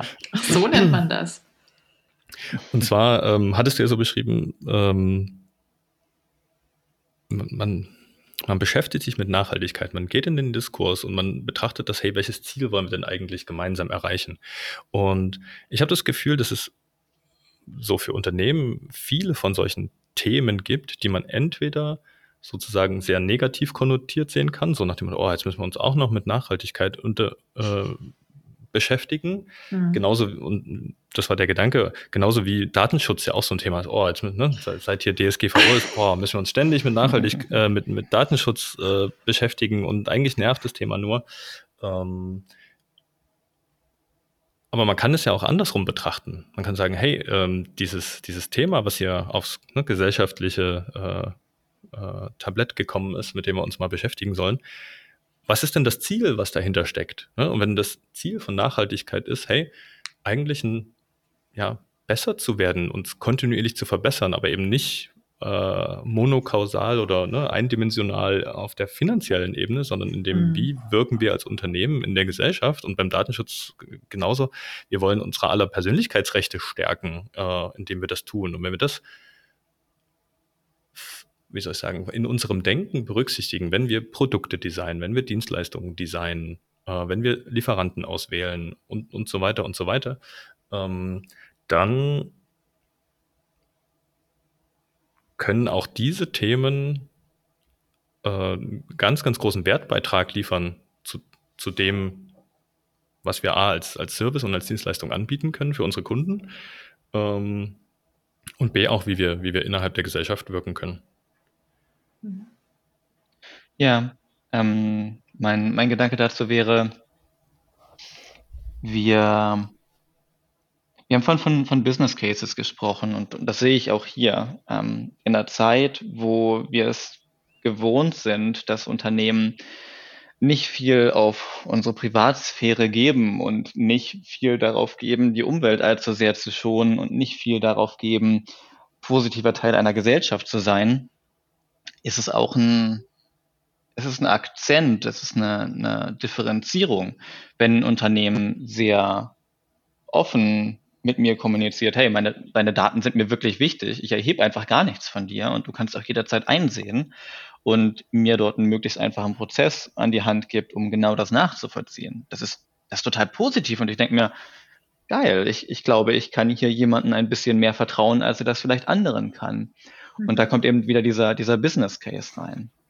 Ähm, ich, ich glaube, es ist halt auch ein bisschen andersrum. Wir haben einfach Jahrzehnte weiß gar nicht, wie weit ich es jetzt zurückführen würde, anders gehandelt und uns war vieles egaler, was uns nicht hätte egal sein dürfen. Ich glaube auch, dass viele von uns und in vielen Bereichen das eigene Menschsein, das eigene Teil einer Gesellschaft sein, sehr entkoppelt haben von dem, ich bin Mitarbeiterin oder auch Unternehmer. Ähm, und ich, ich, ich glaube, das ist auch eigentlich ein unbefriedigender Zustand. Ich glaube, eigentlich fühlt es sich für uns Menschen viel besser an, wenn wir integer sind, wenn wir zu Hause auf der Couch eine Entscheidung mit der gleichen Begründung treffen würden, wie wir es am Schreibtisch bei der Arbeit tun würden. Und wenn wir nicht zwei Rollen annehmen müssten. Ähm, und dass diese ganzen Themen jetzt wieder stärker auf die politische und damit auch wirtschaftliche Agenda kommen, ist halt vor allem dieser, vielleicht diese, diese Rückkehr dazu, hey, lass es uns nicht so schwer machen. Warum müssen Unternehmen denn so viel anders argumentieren und handeln, als wir das als Menschen tun würden? Im Endeffekt sind wir auch als Mensch in unserer Funktion im Unternehmen. Und ja, das mag manchmal wieder aufwendiger für uns scheinen, aber ich glaube auch, wenn wir das ein paar Jahre hinter uns haben, die Themen Datenschutz und äh, ökologische und soziale Nachhaltigkeit immer wieder im Hinterkopf zu haben bei unserer Arbeit, so wie wir es ja auch eigentlich zu Hause häufiger tun, dann, dann wird das kein riesiger Mehraufwand sein. Klar müssen wir jetzt Prozesse umstellen, wenn wir es jahrzehntelang nicht so gemacht haben, aber es wird doch einfach irgendwann wieder eine Selbstverständlichkeit werden und vielleicht fühlt es sich dann für uns auch einfach besser an. Ich finde das total, einen total spannenden Gedanken, den du gerade gesagt hast mit den, das, mit den verschiedenen Rollen. Ne? Also ich merke das auch, seitdem ne, ich bei Sandstorm bin und äh, ist dieses Thema Nachhaltigkeit ähm, auch mir persönlich sehr wichtig geworden oder überhaupt erstmal hm, bewusst geworden. Ne? Ich habe mich damit früher nicht wirklich auseinandergesetzt und das war mir auch nicht so wichtig, weil ich hatte tatsächlich andere Themen, ne? die ne, diese, wenn man diese Bedürfnispyramide hat, ich muss erstmal irgendwie gucken, dass ich Essen auf den Tisch kriege und sowas und dass ich ne, so meine, meine Grundbedürfnisse stillen kann. Und da hatte ich jetzt keine Zeit, mir über Nachhaltigkeit und auch noch Gedanken zu machen. Mhm. Ähm, und ähm, und seit ich aber bei Sandstorm bin und das Teil sozusagen ne, und meiner Arbeit auch geworden ist, habe ich mir das auch persönlich angenommen, ne, sodass ich auch, wie du schon sagtest, zu Hause auf der Couch eine Entscheidung genauso treffe, wie ich sie am Schreibtisch treffen würde. Mit dieser Brille einfach. Der, ne, mhm. diese, diese Nachhaltigkeitsbrille. Und das, ähm, und ich glaube auch, wenn, wenn das, wenn das mehreren Menschen so gehen würde, dass, dass, ja, dass es dann wirklich nicht mehr so ein, so ein riesiger Aufwand oder so ein, ach Gott, was soll ich noch alles machen, schaffe ich alles nicht wird. Also ich glaube, das ist tatsächlich ähm, dass da auch wieder bei Unternehmen so ein großer Hebel ist, weil wie gesagt, ne, man hat eben als Unternehmen äh, Einfluss auf viele Menschen im Zweifel. Mhm. Und ja, fand ich, ich finde das so, so spannend, ne, wenn, wenn ich so bestimmte Diskussionen beobachte, ähm, hier Plastik. Ist, ist das ist hm. so ein schönes so ein schönes Beispiel für mich. Äh, Ging es jetzt um Strohhalme oder so Plastik Besteck, Geschirr, irgendwas haben sie doch verboten, ne? wo, mhm. wo viel Diskussion war. Darf, darf man das jetzt verbieten oder nicht? Oder ja. ähm, und ich glaube, ne, als wenn ich versuche, mich mal in diese unternehmerische Sicht reinzuversetzen, ähm, dann denkt man so, ach, jetzt verbieten die quasi meine Arbeitsgrundlage, die ich vielleicht mhm. als Strohhalm produzierendes Unternehmen in den letzten Jahrzehnten hatte, ähm, die sind ja doof. Mhm. Ähm, und wenn ich mir überlege, naja, was habe ich denn eigentlich getan? Ne? Ich, also das soll jetzt gar nicht die große Moralkeule sein, ne? aber wenn ich so die, die, die Optionen, die ich vielleicht habe, mal gegenüberstelle und sage, hm, ähm, nicht nachwachsenden Rohstoff wie Erdöl, aus dem dann Plastik gewonnen wird, den ich zu Strohhalmen verarbeite, die mich einmal benutze und dann wegschmeiße und dann sind sie halt immer noch da, aber sind ja benutzt, also ne, die verrotten mhm. ja nie übermorgen. Ähm, und zu sagen, hey, das Mindset finde ich nicht einen Weg, da auf Rohstoffe zurückzugreifen oder den Prozess zu etablieren, um, um der meine Abhängigkeit, also sozusagen, ne, der mich neu, also der, der, zu so einem, wo ich immer noch das Gleiche machen kann im Prinzip, ne, Strohhalme herstellen, aber ich mache das halt aus beispielsweise nachwachsenden Rohstoffen oder ich überlege mir halt einen Prozess, äh, der mir das ermöglicht. Ne? Und diese, dieses, hm, was soll ich sagen, was, was viele ja so, so unangenehm finden, ist, wenn sie dann das Gefühl haben, bevormundet zu werden von der, von der Politik, wenn dann Vorgaben mhm. gemacht werden. Ähm, aber es ist halt auch dieser, diese Energie, die notwendig ist, um, um aus dieser Lethargie rauszukommen. Ja. Ne? Das haben wir schon immer so gemacht. Das mhm. ist doch mhm. eingeschliffen. Das läuft schon immer so. Ja. Ähm, die Energie, die man aufwenden muss, um mal was Bestehendes zu hinterfragen, ähm, die muss halt irgendwo herkommen. Und mhm. ähm, ich, es ist halt, glaube ich, nicht der, der, der, ausschließlich ökonomische Anreiz, ähm, der dort funktioniert. Und wenn es ne, so ein politischer Akt sein muss, ich persönlich finde das, wir sind natürlich auch nicht direkt betroffen. Ne? Vielleicht würde ich das anders sehen, wenn, wenn wir, wir jetzt die Vorgabe bekämen, keine Ahnung, wir, wir, wir, müssen irgendwas anders machen, dann würde ich vielleicht auch anders, anders äh, argumentieren darüber. Mhm. Ähm, aber diese, diese Energie, die notwendig ist, um was an seinem bestehenden Verhalten zu verändern, ne? das ist, glaube ich, das, was, was viel zu, zu diesem Gefühl führt. Oh, oh, muss, ich, muss, muss, muss das sein? Oh. Das ist der Schmerz halt sehr groß, ne? Und ich glaube auch, ne, was du gerade sagtest mit, ne, dann, dann müsste ich mir einen anderen Prozess einfallen lassen oder wie, ne, wie kann ich Strohhalme nicht aus Erdöl, sondern keine Ahnung, aus so Kunststoff aus Maisstärke oder mhm. keine Ahnung was. Ähm, ich glaube, da gehört halt auch unheimlich viel Kreativität dazu, ne? Zu sehen, okay, was kann man noch, was kann man anders machen, komplett neu und innovativ denken. Und ich glaube, das das kostet eben viel, viel Energie und Hirnschmalz. So. Aber diese Gesellschaft, ne, die sozusagen die sich darüber Gedanken macht, hey, was sind denn die, wie soll ich sagen, die Ressourcen, die wir brauchen, um Lebensstandard, es geht ja um ne, Lebensstandard, Luxus, ähm, mhm. den wir uns hier leisten wollen können, ähm, mhm. wenn wir den erhalten wollen und daraus ähm, und das eben nicht auf Verschleißwaren, ne, also mehr Rohstoffe zu verbrauchen, als sich regenerieren können, sondern es, wir haben die Möglichkeit, so eine kreative inventive Gesellschaft zu sein, die sich diese Dinge überlegt. Ähm, und ich bin überzeugt davon, ne, dass, dass, dass wir das eigentlich können. Und wenn, wenn, man, wenn man da als Gesellschaft in, diesen, in dieses Mindset reinkommen würde, hey, es hat doch nur Vorteile für uns, äh, wenn wir es schaffen, Kreisläufe zu etablieren, wenn wir es schaffen, mhm. clevere, unsere, unsere gesamtgesellschaftlichen Prozesse, ne, ob das dann die, äh, das Beispiel, was wir gerade hatten hier, ne, ich nehme vielleicht irgendeinen Bio- Biokunststoff, der verrottet. Mhm. Dann habe ich heute aber Prozesse, dann, das kann ich eigentlich nicht in Biomüll tun, weil es verrottet nicht schnell genug. Ne? Ja. Meine Biogasanlagen sind vielleicht darauf ausgerichtet, dass das halt in, weiß ich nicht, 60, ja. 90 Tagen alles kompostiert sein muss. Funktioniert mhm. aber, die Biokunststoffe brauchen vielleicht länger. Ja. Ähm, dann sich wieder Dinge zu überlegen, okay, das heißt, da läuft eine Kette durch, die, die sich anpassen muss, aber am Ende des Tages steht dort wie soll ich sagen, ein insgesamt viel nachhaltigeres Modell. Das wäre doch cool. Ähm, ich glaube, das ist es, was, was mich persönlich so antreibt, ähm, auch unser ne, Sandstorm 10-Jahres-Ziel immer hm. weiter zu pushen und weiter zu verfolgen, zu sagen, hey, wir können ein Teil davon sein, ein ganz, ganz kleiner, ne, mit einer Software, die wir schreiben mhm. ähm, und vielleicht Veranstaltungen, die wir besuchen und wo wir sagen, hey, das ist uns wichtig. Äh, aber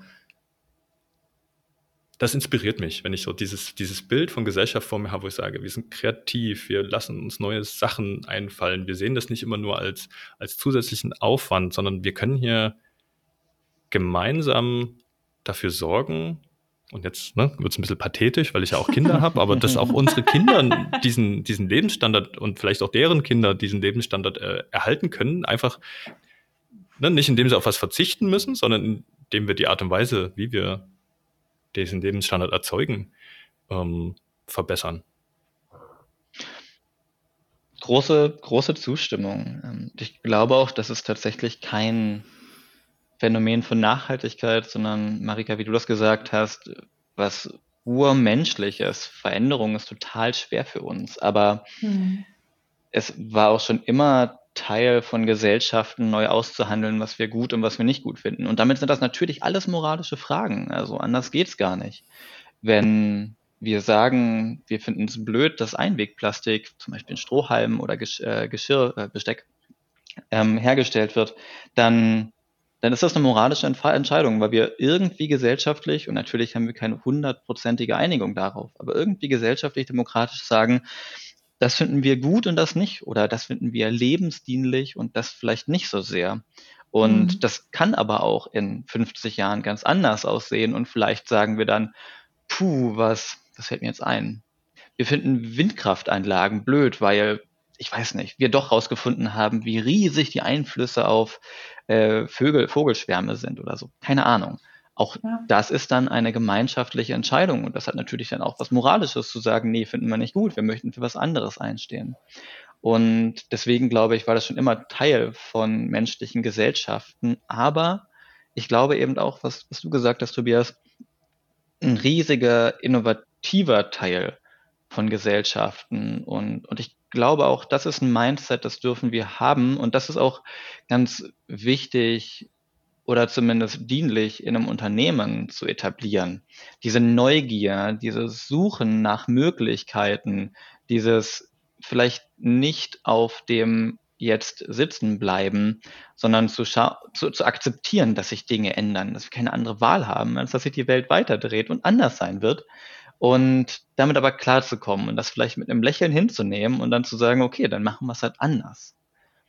Und ich, ich auch, auch das, und das zeigen ja viele Unternehmen, lässt sich lernen. Das können wir Menschen lernen und das ist schön. Ich will übrigens, vielleicht, vielleicht das noch, ich will aber nicht in Abrede stellen, dass man auch anders auf all diese Prozesse schauen darf und das ist genauso gerechtfertigt. Also wir können genauso der Annahme sein, dass wir vielleicht nicht immer alles neu denken und anders machen müssen, sondern dass wir vielleicht auch mal lernen dürfen, abzuschalten und zurückzutreten und vielleicht ein bisschen weniger zu wollen und zu sehen, dass wir vielleicht mit viel weniger auch glücklich sein können und so weiter. Also beide, und das sind jetzt nur zwei Pole und es gibt bestimmt noch viel mehr, ähm, beide dieser, dieser Pole oder Einstellungen sind total gerechtfertigt und ich würde mir, möchte mir gar nicht anmaßen, was davon richtig und falsch ist und habe eher die Hoffnung, dass beides auch Hand in Hand gehen kann.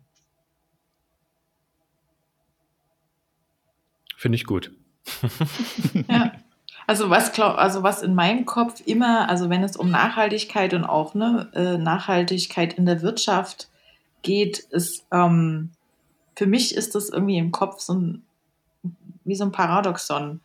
Ähm, weil ich glaube, dass wir, ne, Tobias, du sagtest eben, wir würden, es wäre schön, wenn wir den Lebensstandard, den wir jetzt haben, erhalten können und auch für unsere, für die nächsten Generationen. Ich glaube tatsächlich, dass es eher, dass wir eher in die Richtung denken müssen, ähm, oder uns damit an, vielleicht anfreunden müssen, äh, dass das eben nicht möglich ist. Dass man eben, ne, dass der Konsum irgendwie, dass wir den Konsum runterfahren müssen. Und ich glaube, und das ist was, was so was so ein ganz essentieller Einschnitt ist in jede persönliche, also ne, in, in den ganz persönlichen Bereich und wo, glaube ich, ja, wo es der, der Mehrheit wahrscheinlich schwer fällt zu sagen, ja, okay, ich verzichte jetzt. So. Das, das ist ein total spannender Punkt, den du gerade aufwirfst. Und jetzt zum Glück haben wir schon eine Stunde äh, Ges Gespräch hinter uns. Ähm, das, wenn wir jetzt hier so ein bisschen gesellschaftskritisch äh, werden. Ah, ähm, ja. Wer ja, weiß, ja, welche, so zum, welche zum unserer Hörerinnen und Hörer das überhaupt noch aushalten. äh, aber was wir, was, wir, was, was wir ja im Kopf machen, und das finde ich so spannend, ist, wir setzen welches Wort hast du gerade verwendet? Ähm, nicht Wohlstand, ähm, Lebensstandard? Lebensstandard? Lebensstandard. Wir setzen Lebensstandard und Konsum gleich. Das ist mhm. irgendwie das, was, was im Kopf in den letzten Jahren passiert ist, ähm, durch ne, unsere mhm. gesellschaftlichen Prozesse, äh, mhm. Medien, äh, Medien, Werbung. so, ähm, und deswegen fand ich das, was Toni gesagt hat, so, so wichtig. Ähm,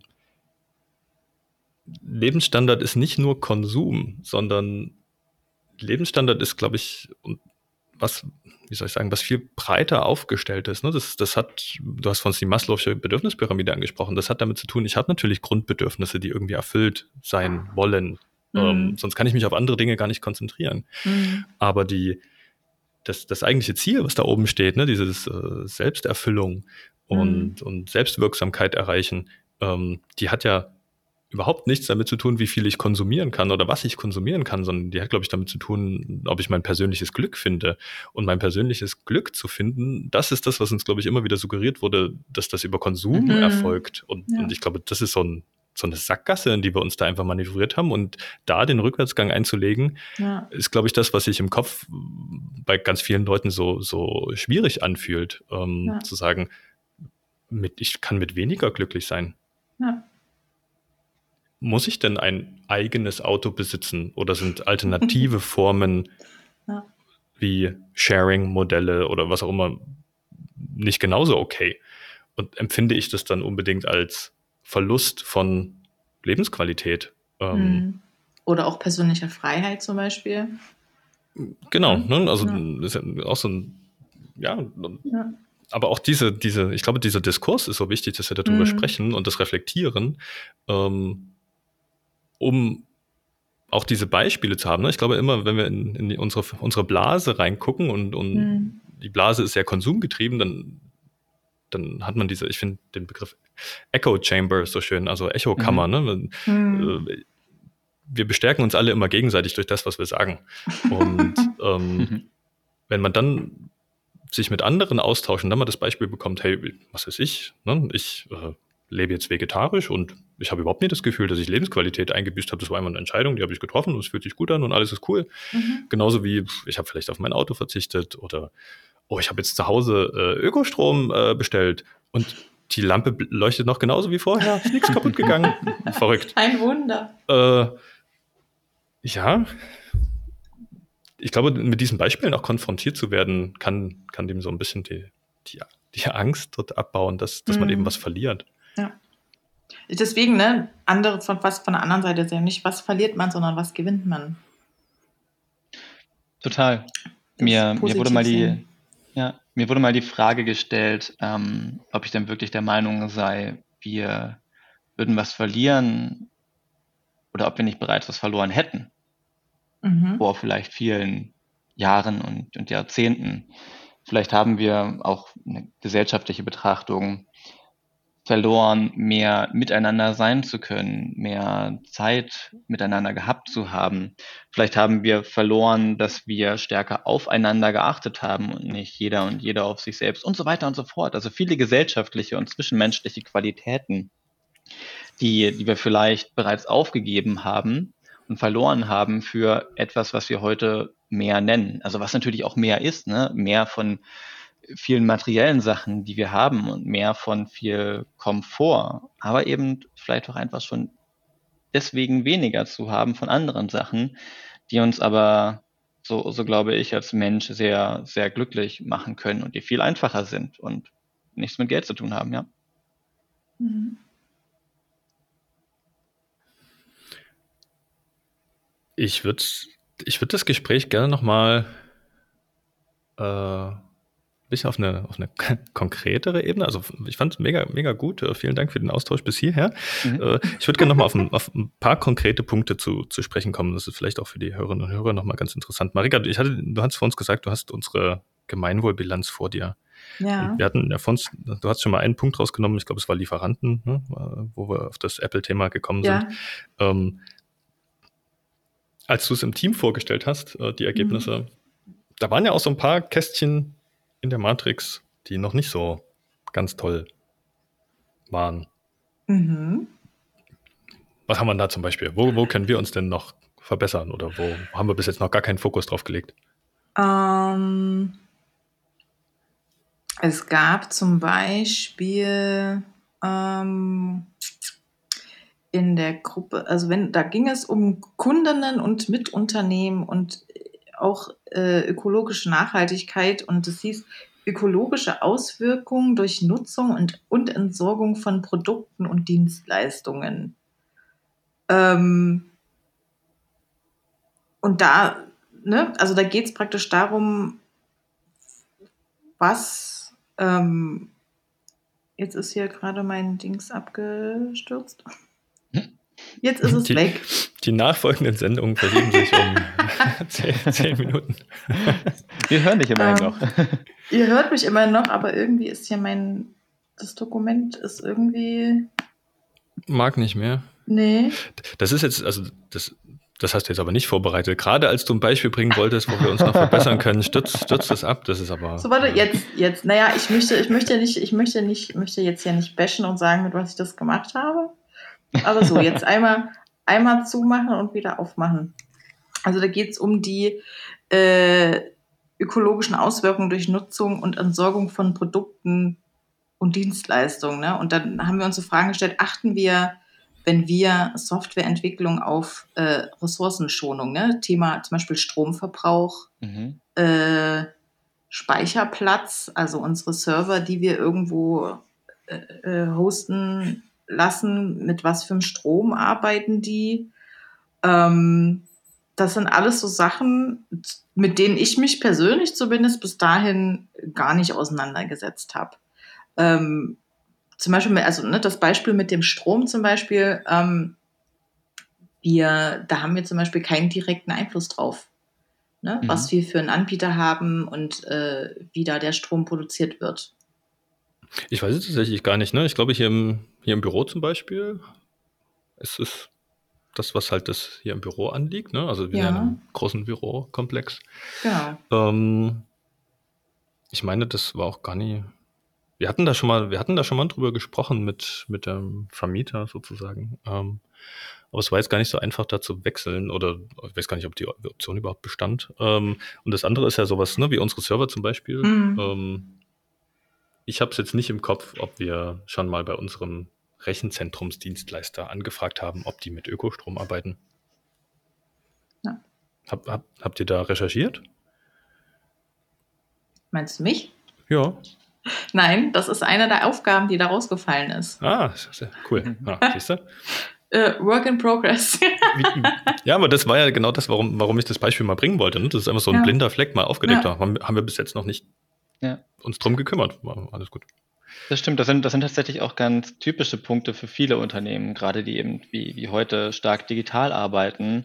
Ähm, mhm. Ähm, wir fragen dann ganz häufig, naja, wo, wo liegen denn eure Daten? Wo habt ihr denn euren Server? Ne? Und äh, hat das vielleicht Ökostrom oder nicht? Aber genau das gleiche auch bei den eigenen Banken.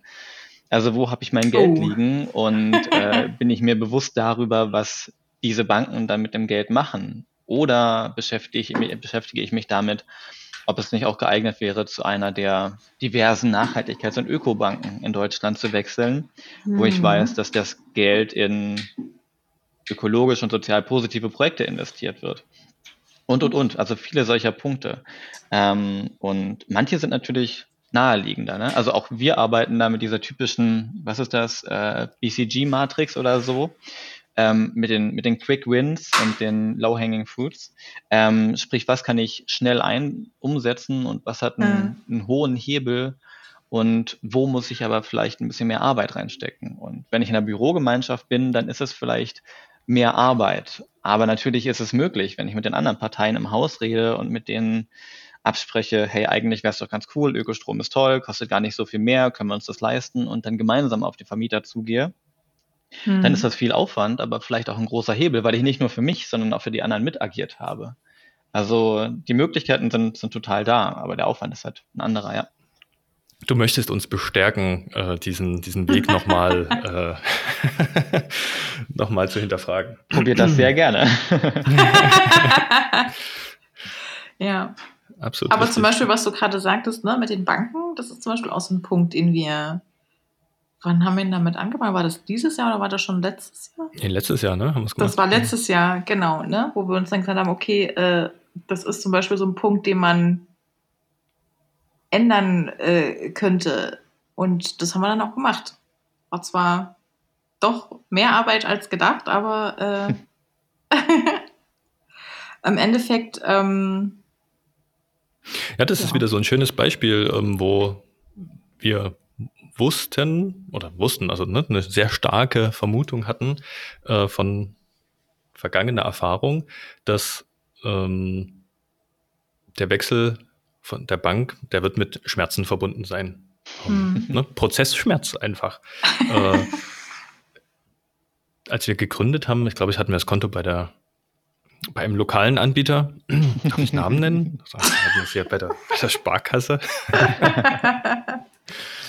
Und irgendwann haben wir uns gesagt, boah, das, das Online-Banking, ah, das ist so, das, das, das fühlt sich nie ausgereift an. Ähm, und dann hatten die Kollegen geguckt, ja, wo, wo gibt es denn ein vernünftiges Online-Banking? Und da sind wir zu einer äh, großen deutschen Bank gewechselt, äh, wo das Online-Banking tatsächlich super gut funktioniert hat und viel mehr erwarten haben wir damals nicht von unserer Bank erwartet. Ne? Wir wollten halt ja. keinen Stress damit haben. Ich will mich da anmelden, ich will meine Überweisungen machen, im Zweifelsfall auch meine Auslandsüberweisung und äh, ja. mehr ist es und Kontoauszüge haben, ne? damit ich mhm. hier meine Buchhaltung sauber machen kann. Wunderbar. äh, viel, viel mehr war es ja eigentlich nicht. Und durch diese ganze Nachhaltigkeitsdiskussion haben wir uns gesagt, hey, okay, lass uns zu einer, zu einer nachhaltigen Bank wechseln. Ähm, die die ne, ethische Komponente, die damit dranhängt, was die denn die Bank mit unserem Geld macht, äh, dass sie dann als Kredite mhm. vergeben kann, mhm. äh, das, das ist uns wichtig. Jo, äh, und dann wussten wir halt auch, okay, das kann halt auch mal mit Schmerzen verbunden sein. Ne? Mhm. Komischerweise ist das ähm, Einrichten eines Geschäftskontos mit mehreren Zugängen und Kreditkarten und Online-Banking, das ist irgendwie so kein, naja, das ist ein schwieriger äh, Onboarding-Prozess, sag ich mal. ist verbesserungsfähig. Ähm, hm. Aber auf der anderen Seite wissen wir halt heute auch, dass der Großteil unseres finanziellen Puffers bei einer nachhaltigen Bank liegt, die eben damit Projekte finanzieren und unterstützen, die uns am Herzen liegen. Ja. Viel mehr, als das vielleicht, naja, andere Kreditinstitute tun, mhm. um es mal diplomatisch ja. auszudrücken.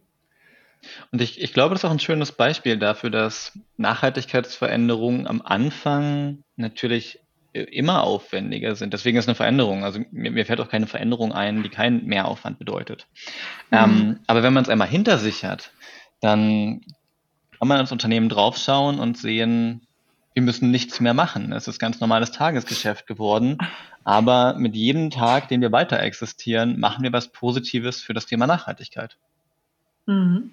Und das, das findet sich in ganz, ganz vielen Nachhaltigkeitsmaßnahmen sozusagen wieder. Wenn man es einmal umgesetzt hat, dann kann man sich meist sicher darüber sein, krass, wir, wir wirken hier jeden Tag positiver. Oder sogar sehr grade, positiv. Du, du hattest ja am Anfang gesagt, du kommst auch aus dieser Biotechnologie-Ecke mit den systemischen mhm. und Kreislauf-Sachen äh, und so. Und ich glaube, das ist ja so ein bisschen auch die Hoffnung, die da drin steckt, dass sich diese einzelnen Aktionen gegenseitig verstärken. Ne? Mhm. Dass man sagt, was weiß ich, man wechselt vielleicht auf Ökostrom. Das lenkt ne, einen kleinen finanziellen Strom in eine bestimmte Richtung, sorgt vielleicht dafür, dass dort wieder Investitionen ermöglicht werden, die von Banken unterstützt werden, die vielleicht auch ne, in dem nachhaltigen Bereich unterwegs sind. Und die Kreditvergabe wird wieder ermöglicht, dadurch, dass wir zum Beispiel ein gewisses Guthaben haben. Und ne, das, sind, das sind dann so kleine Puzzlesteine, die zusammenwirken, ähm, die jeder für sich genommen gar nicht den, den großen Einfluss hat, aber, aber in Summe hoffentlich äh, eine, eine positive und sich gegenseitig selbst verstärkende Wirkung erzielen. Mhm. Marika, hast du noch ein Highlight aus unserer Liste? Komm, wir haben da bestimmt noch was. Äh, meinst du jetzt, wo soll ich vielleicht mal was nennen, wo wir schon ganz toll sind? Wir, wir machen Crit Criticism Sandwich andersrum. Okay. Darfst du jetzt was sagen, was, äh, was toll ist und dann. Und dann noch mal was, was nicht Und dann so noch einen, wo wir uns noch verbessern können. Komm. Okay, wir haben zum Beispiel, ähm, naja, wo wir gerade schon bei dem Thema waren, ethische Haltung im Umgang mit Geldmitteln. Das ist ja genau das Thema, was wir gerade angesprochen haben. Ne? Dass wir ähm, bei einer ökologischen, nennt man das ökologisch nachhaltiger Bank sind, kann man sagen. Ähm, genau, und damit äh, sozusagen äh, Einfluss haben, was, mit, was, was die Bank mit unserem Geld macht. Ähm, ja, da spielt auch zum Beispiel sowas rein, ob man Fremdmittel hat oder nicht, oder Fremdkapital irgendwo aufgenommen hat. Genau, und da sind wir sehr, sehr gut, also praktisch auf dem anderen, auf der anderen Ende der Skala Ende, aufgestellt. Ja. Genau. Ähm, ja, Schön. Schön. Sehr Fein. schön. ja, und äh, jetzt, äh, um das Sandwich komplett zu machen, äh, gab's, es gab hier noch einen Punkt Transparenz und Mitentscheidung in der, in der Zulieferkette. Also da geht es irgendwie darum, äh, wie die Lieferantinnen sozusagen mit ihren Mitarbeitenden umgehen, wie transparent die, wie transparent die sind, wie ähm, auch sowas wie Arbeitsbedingungen spielen da eine Rolle und ne, das praktisch in der kompletten Zulieferkette und da haben wir uns auch noch nicht wirklich explizit Gedanken darüber gemacht oder darauf geachtet, dass wir irgendwie Dienstleistungen oder Produkten mit so einem Label oder sowas ähm, einkaufen. Weil da Ich glaube, einfach, das- das, ist so ein unüberschaubares, weiß ich Ja, und nicht, auch da wieder nicht, ist ja unser-. Ja, genau. äh, Unser, unser Fokus als Unternehmen ist ja auch so, ne, wir, wir können uns jetzt nicht entscheiden, ob wir die, wie soll ich sagen, ne, die, die Ausgangsstoffe, ob wir die, die wir für unser Produkt ne, zur Herstellung brauchen, ob wir Ja. die aus regionalen äh, Quellen beziehen oder ob wir Mhm. die aus, ne, weiß ich nicht, far, far away land äh, importieren. Ja. Ähm, ich glaube, bei uns ist es eher ein Abfall, also nee, das ist ein falsches Wort, äh, ein Nebenprodukt bei der Dienstleisterauswahl. Ich form- formuliere es mal Mhm. so. Ne, wenn wir Mhm. halt sagen, wir, wir nehmen eine nachhaltig ökologische Bank, dann hoffen wir ja, dass die auch intern ne, in ihren Prozessen mit ihren äh, Mitarbeiterinnen äh, gut umgehen. Genauso, wenn wir, was, was haben wir noch umgestellt hier, unseren Bürobedarf, haben wir doch auch gesagt, hey, wir Mhm. gehen zu Memo, ist es, glaube ich, Mhm. ne, weil wir sagen, Ja. die, die bieten äh, Nachhaltige Büromittel an. Ja. Genau, und dann steckt ja auch da sozusagen der, naja, hoffentlich gehen die dann auch entsprechend, ne? wir übertragen die das nicht nur darauf, dass sie Mhm. äh, nachhaltige Bü äh, Büromittel anbieten und damit Geld verdienen, sondern dass sie diese Philosophie auch äh, Mhm. tragen, hey, ähm, ja, und sonst ist, glaube ich, auch unsere Entscheidungs- wie soll ich sagen, also einmal ist unsere Marktmacht natürlich ziemlich klein, ne, wenn wir jetzt sagen, Noch, Apple, Tobias, noch. ja, noch, äh, genau. Äh, ja, was machen wir heute Abend, Marika? ähm, was, was natürlich nicht negieren soll, dass wir unsere, ne, unsere Stimme nutzen sollten, auch wenn sie noch, noch, noch klein und im Wachstum begriffen ist. Ähm, Ich finde Ja. auch, ihr sprecht da ganz, ganz wichtige Punkte an. Also klar, man, man soll erst mal schauen, wo habe ich denn Einflussmöglichkeiten? Was kann ich einfach bestimmen? Und gerade bezüglich ökologischer und sozialer, ökologischer und sozialer Dienstleistungen und Produkte bildet sich eben auch ein immer stärker werdenderes Ökosystem. Ne? Man kann Bürobedarf bei Memo äh, beziehen, man kann bei den ganzen grünen Hosting-Diensten in Deutschland sein Hosting machen und so weiter und so fort. Ne? Also man hat dort Möglichkeiten. Natürlich fühlt man sich bei anderen Punkten noch eingeschränkt. Also äh, es gibt halt nicht so viele Hersteller von Laptops und, und anderen, wie nenne ich das denn? Ähm, Instrumenten, die ihr braucht, vom, vom Smartphone übers Tablet und so weiter. Ähm, Mhm. Und nur sehr wenige davon, um genau zu sein, nicht mal eine Handvoll, geben wirklich viel auf ökologische und soziale Kriterien. Ähm, und ihr könnt natürlich nicht Apple sagen, hey, stellt das mal um, weil klar, eure Marktmacht und so. Ich habe aber auch, und das fand ich sehr schön, ähm, ich glaube in einem Podcast von Deutschlandfunk, im Zweifelsfall immer Deutschlandfunk, die sind toll, die Aussage von einem, die Aussage von einem Unternehmer gehört, die irgendwie Teppichfliesen herstellen. Und er meinte, sie mussten lernen, auf Problemen, auf Schmerzen bezüglich Nachhaltigkeit auch eine Weile sitzen zu bleiben und, und zu akzeptieren, ich kann das gerade nicht ändern. Verdammt, das tut mir weh, weil ich weiß, ich habe hier, ich richte hier indirekt Schaden an. Aber ich habe gerade noch keine Lösung. Und wenn man diese Probleme aber eine Weile mit sich rumträgt und vielleicht einen Monat, vielleicht ein Jahr, vielleicht zwei Jahre oder so und das immer mal wieder irgendwo fallen lässt und man wirklich daran arbeiten möchte, dann finden sich in 95 Prozent der Fälle wahrscheinlich auch immer Möglichkeiten. Und irgendwann kommt halt jemand und, und sagt zu euch, ja, ihr müsst eure Apple-Laptops eben nicht immer neu kaufen. Schaut mal, da gibt es einen ganz tollen äh, Refurbished-Anbieter, wo ihr die auch noch äh, reparieren lassen könnt und damit halten die noch länger und so weiter. Und ihr denkt euch so, okay, es ist weiterhin Apple, da haben wir vielleicht keine andere Wahl bei Leistung, weiß ja nicht, bin ich eure Branche. Ähm, aber immerhin ist es ein wenig nachhaltiger, als wenn wir sie komplett neu kaufen würden. Ähm, und diese Kompetenz auf Problemen sitzen zu bleiben, finde ich, finde ich ganz spannend. Und ich glaube, das hilft viel.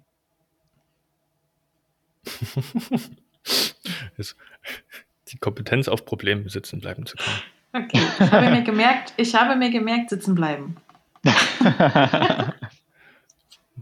manchmal, manchmal sitzen bleiben. Okay. Finde ich sehr schön, sehr schöner Einwurf. Okay, äh, jo. Jetzt haben wir ein bisschen aus unserem Nähkästchen schon geplaudert, von unserer äh, bestimmt bald erfolgenden äh, Blog-Veröffentlichung unserer, unserer Gemeinwohlbilanzierung, ne, Marika?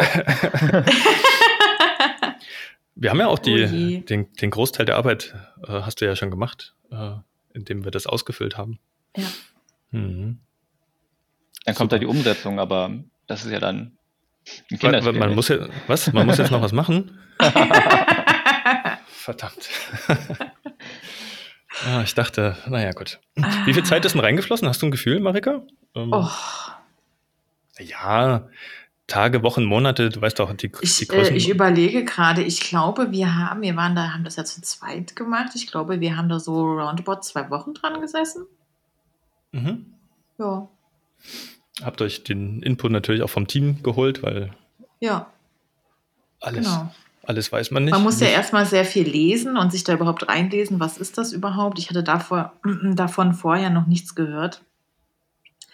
Und äh, bevor man da ins Doing gekommen ist, ja, hieß es erstmal viel lesen und verstehen und hinterfragen und wie meinen die jetzt bestimmte Sachen. Ja. Aber äh, es war auf jeden Fall spannend und sehr interessant. Kann ich, äh, kann ich nur empfehlen, das mal zu machen. Wunderbar. Wunderbar. Dann würde ich äh, ich, also wir sind so langsam, glaube ich, im Abschlussmodus, das ist zumindest mein Gefühl. Fühlt sich gut ja. an, ja. ja. Dann, dann Richtung Toni nochmal die Frage, was, was plant ihr nächstes Jahr? Äh, wo wo geht es für Plant Values hin? Was ist euch wichtig? Was wollt ihr machen? Das ist eine gute Frage in, in einem äh, wahrscheinlich wieder mal zu schwer planen, zu planenden Jahr. Mhm. ähm, wir Vielleicht, vielleicht plaudere ich das so ein bisschen aus dem Nähkästchen. Im Laufe des zweiten Halbjahres 2020 ähm, haben wir uns viel damit beschäftigt, wie wir gute und praxisnahe Inhalte zu Nachhaltigkeit in Unternehmen online stellen können in Form von Blogbeiträgen und so weiter. Ähm, und haben uns auch ein bisschen mit SEO beschäftigt. Und offenbar funktioniert das.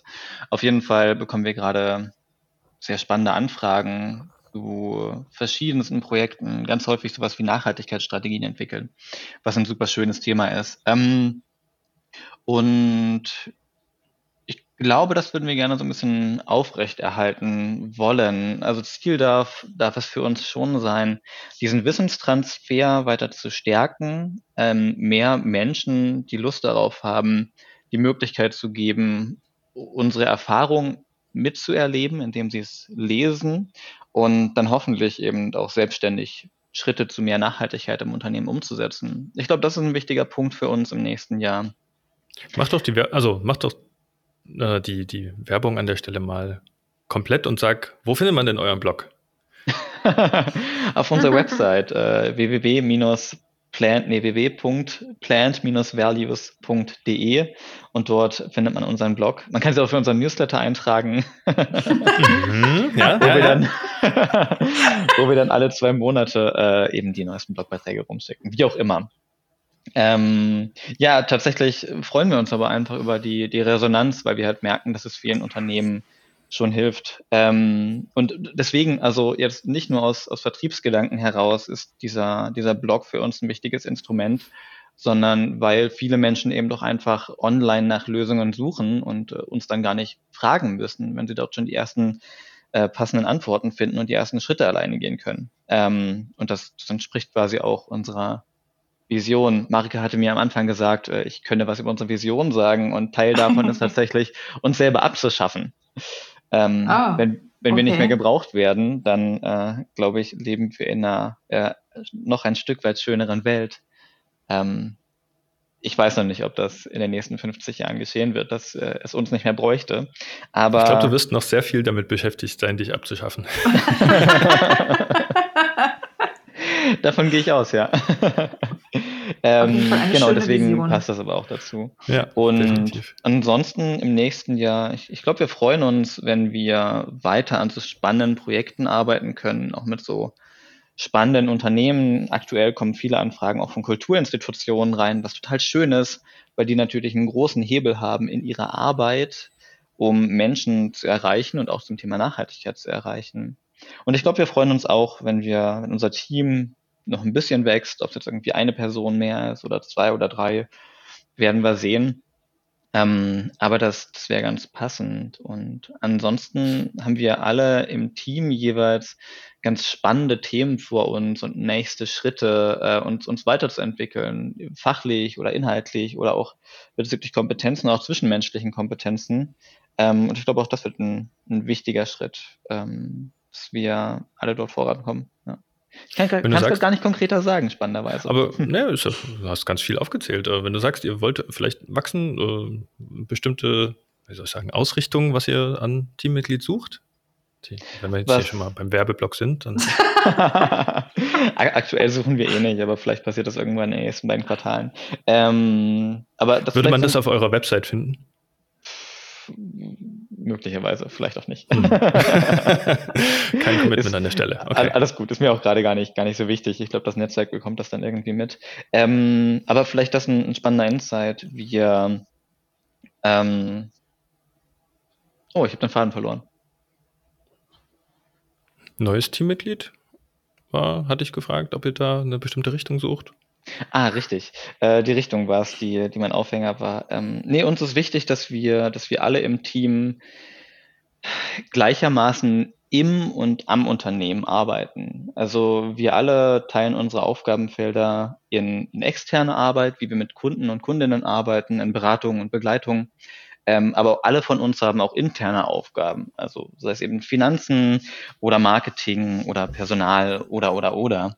Ähm, und das finden wir auch ganz wichtig, weil wir damit alle gleichermaßen mitbestimmende Teile des Teams sind und auch gar keine Diskussionen darüber auftreten, wer vielleicht wie wichtig ist, was das vielleicht mit der Entlohnung zu tun hat. Wir bekommen auch alle bedarfsbasiert das gleiche Gehalt und das wollen wir auch so beibehalten. Ähm, und, und damit quasi eine andere Art des Miteinanders und des, des Teams leben können. Von daher, jede Person, die dazukommen würde, sollte sowohl in Kundenprojekten, in der, in der Beratung arbeiten, als auch intern irgendwas mitbringen und übernehmen können.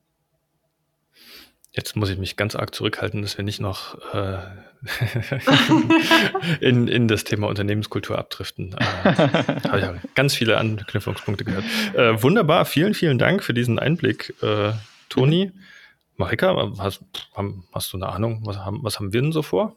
Was haben, ne, also erstmal natürlich hm. äh, die Aufgaben aus der Gemeinwohl, Gemeinwohlbilanz äh, mal angehen und Blogbeitrag schreiben.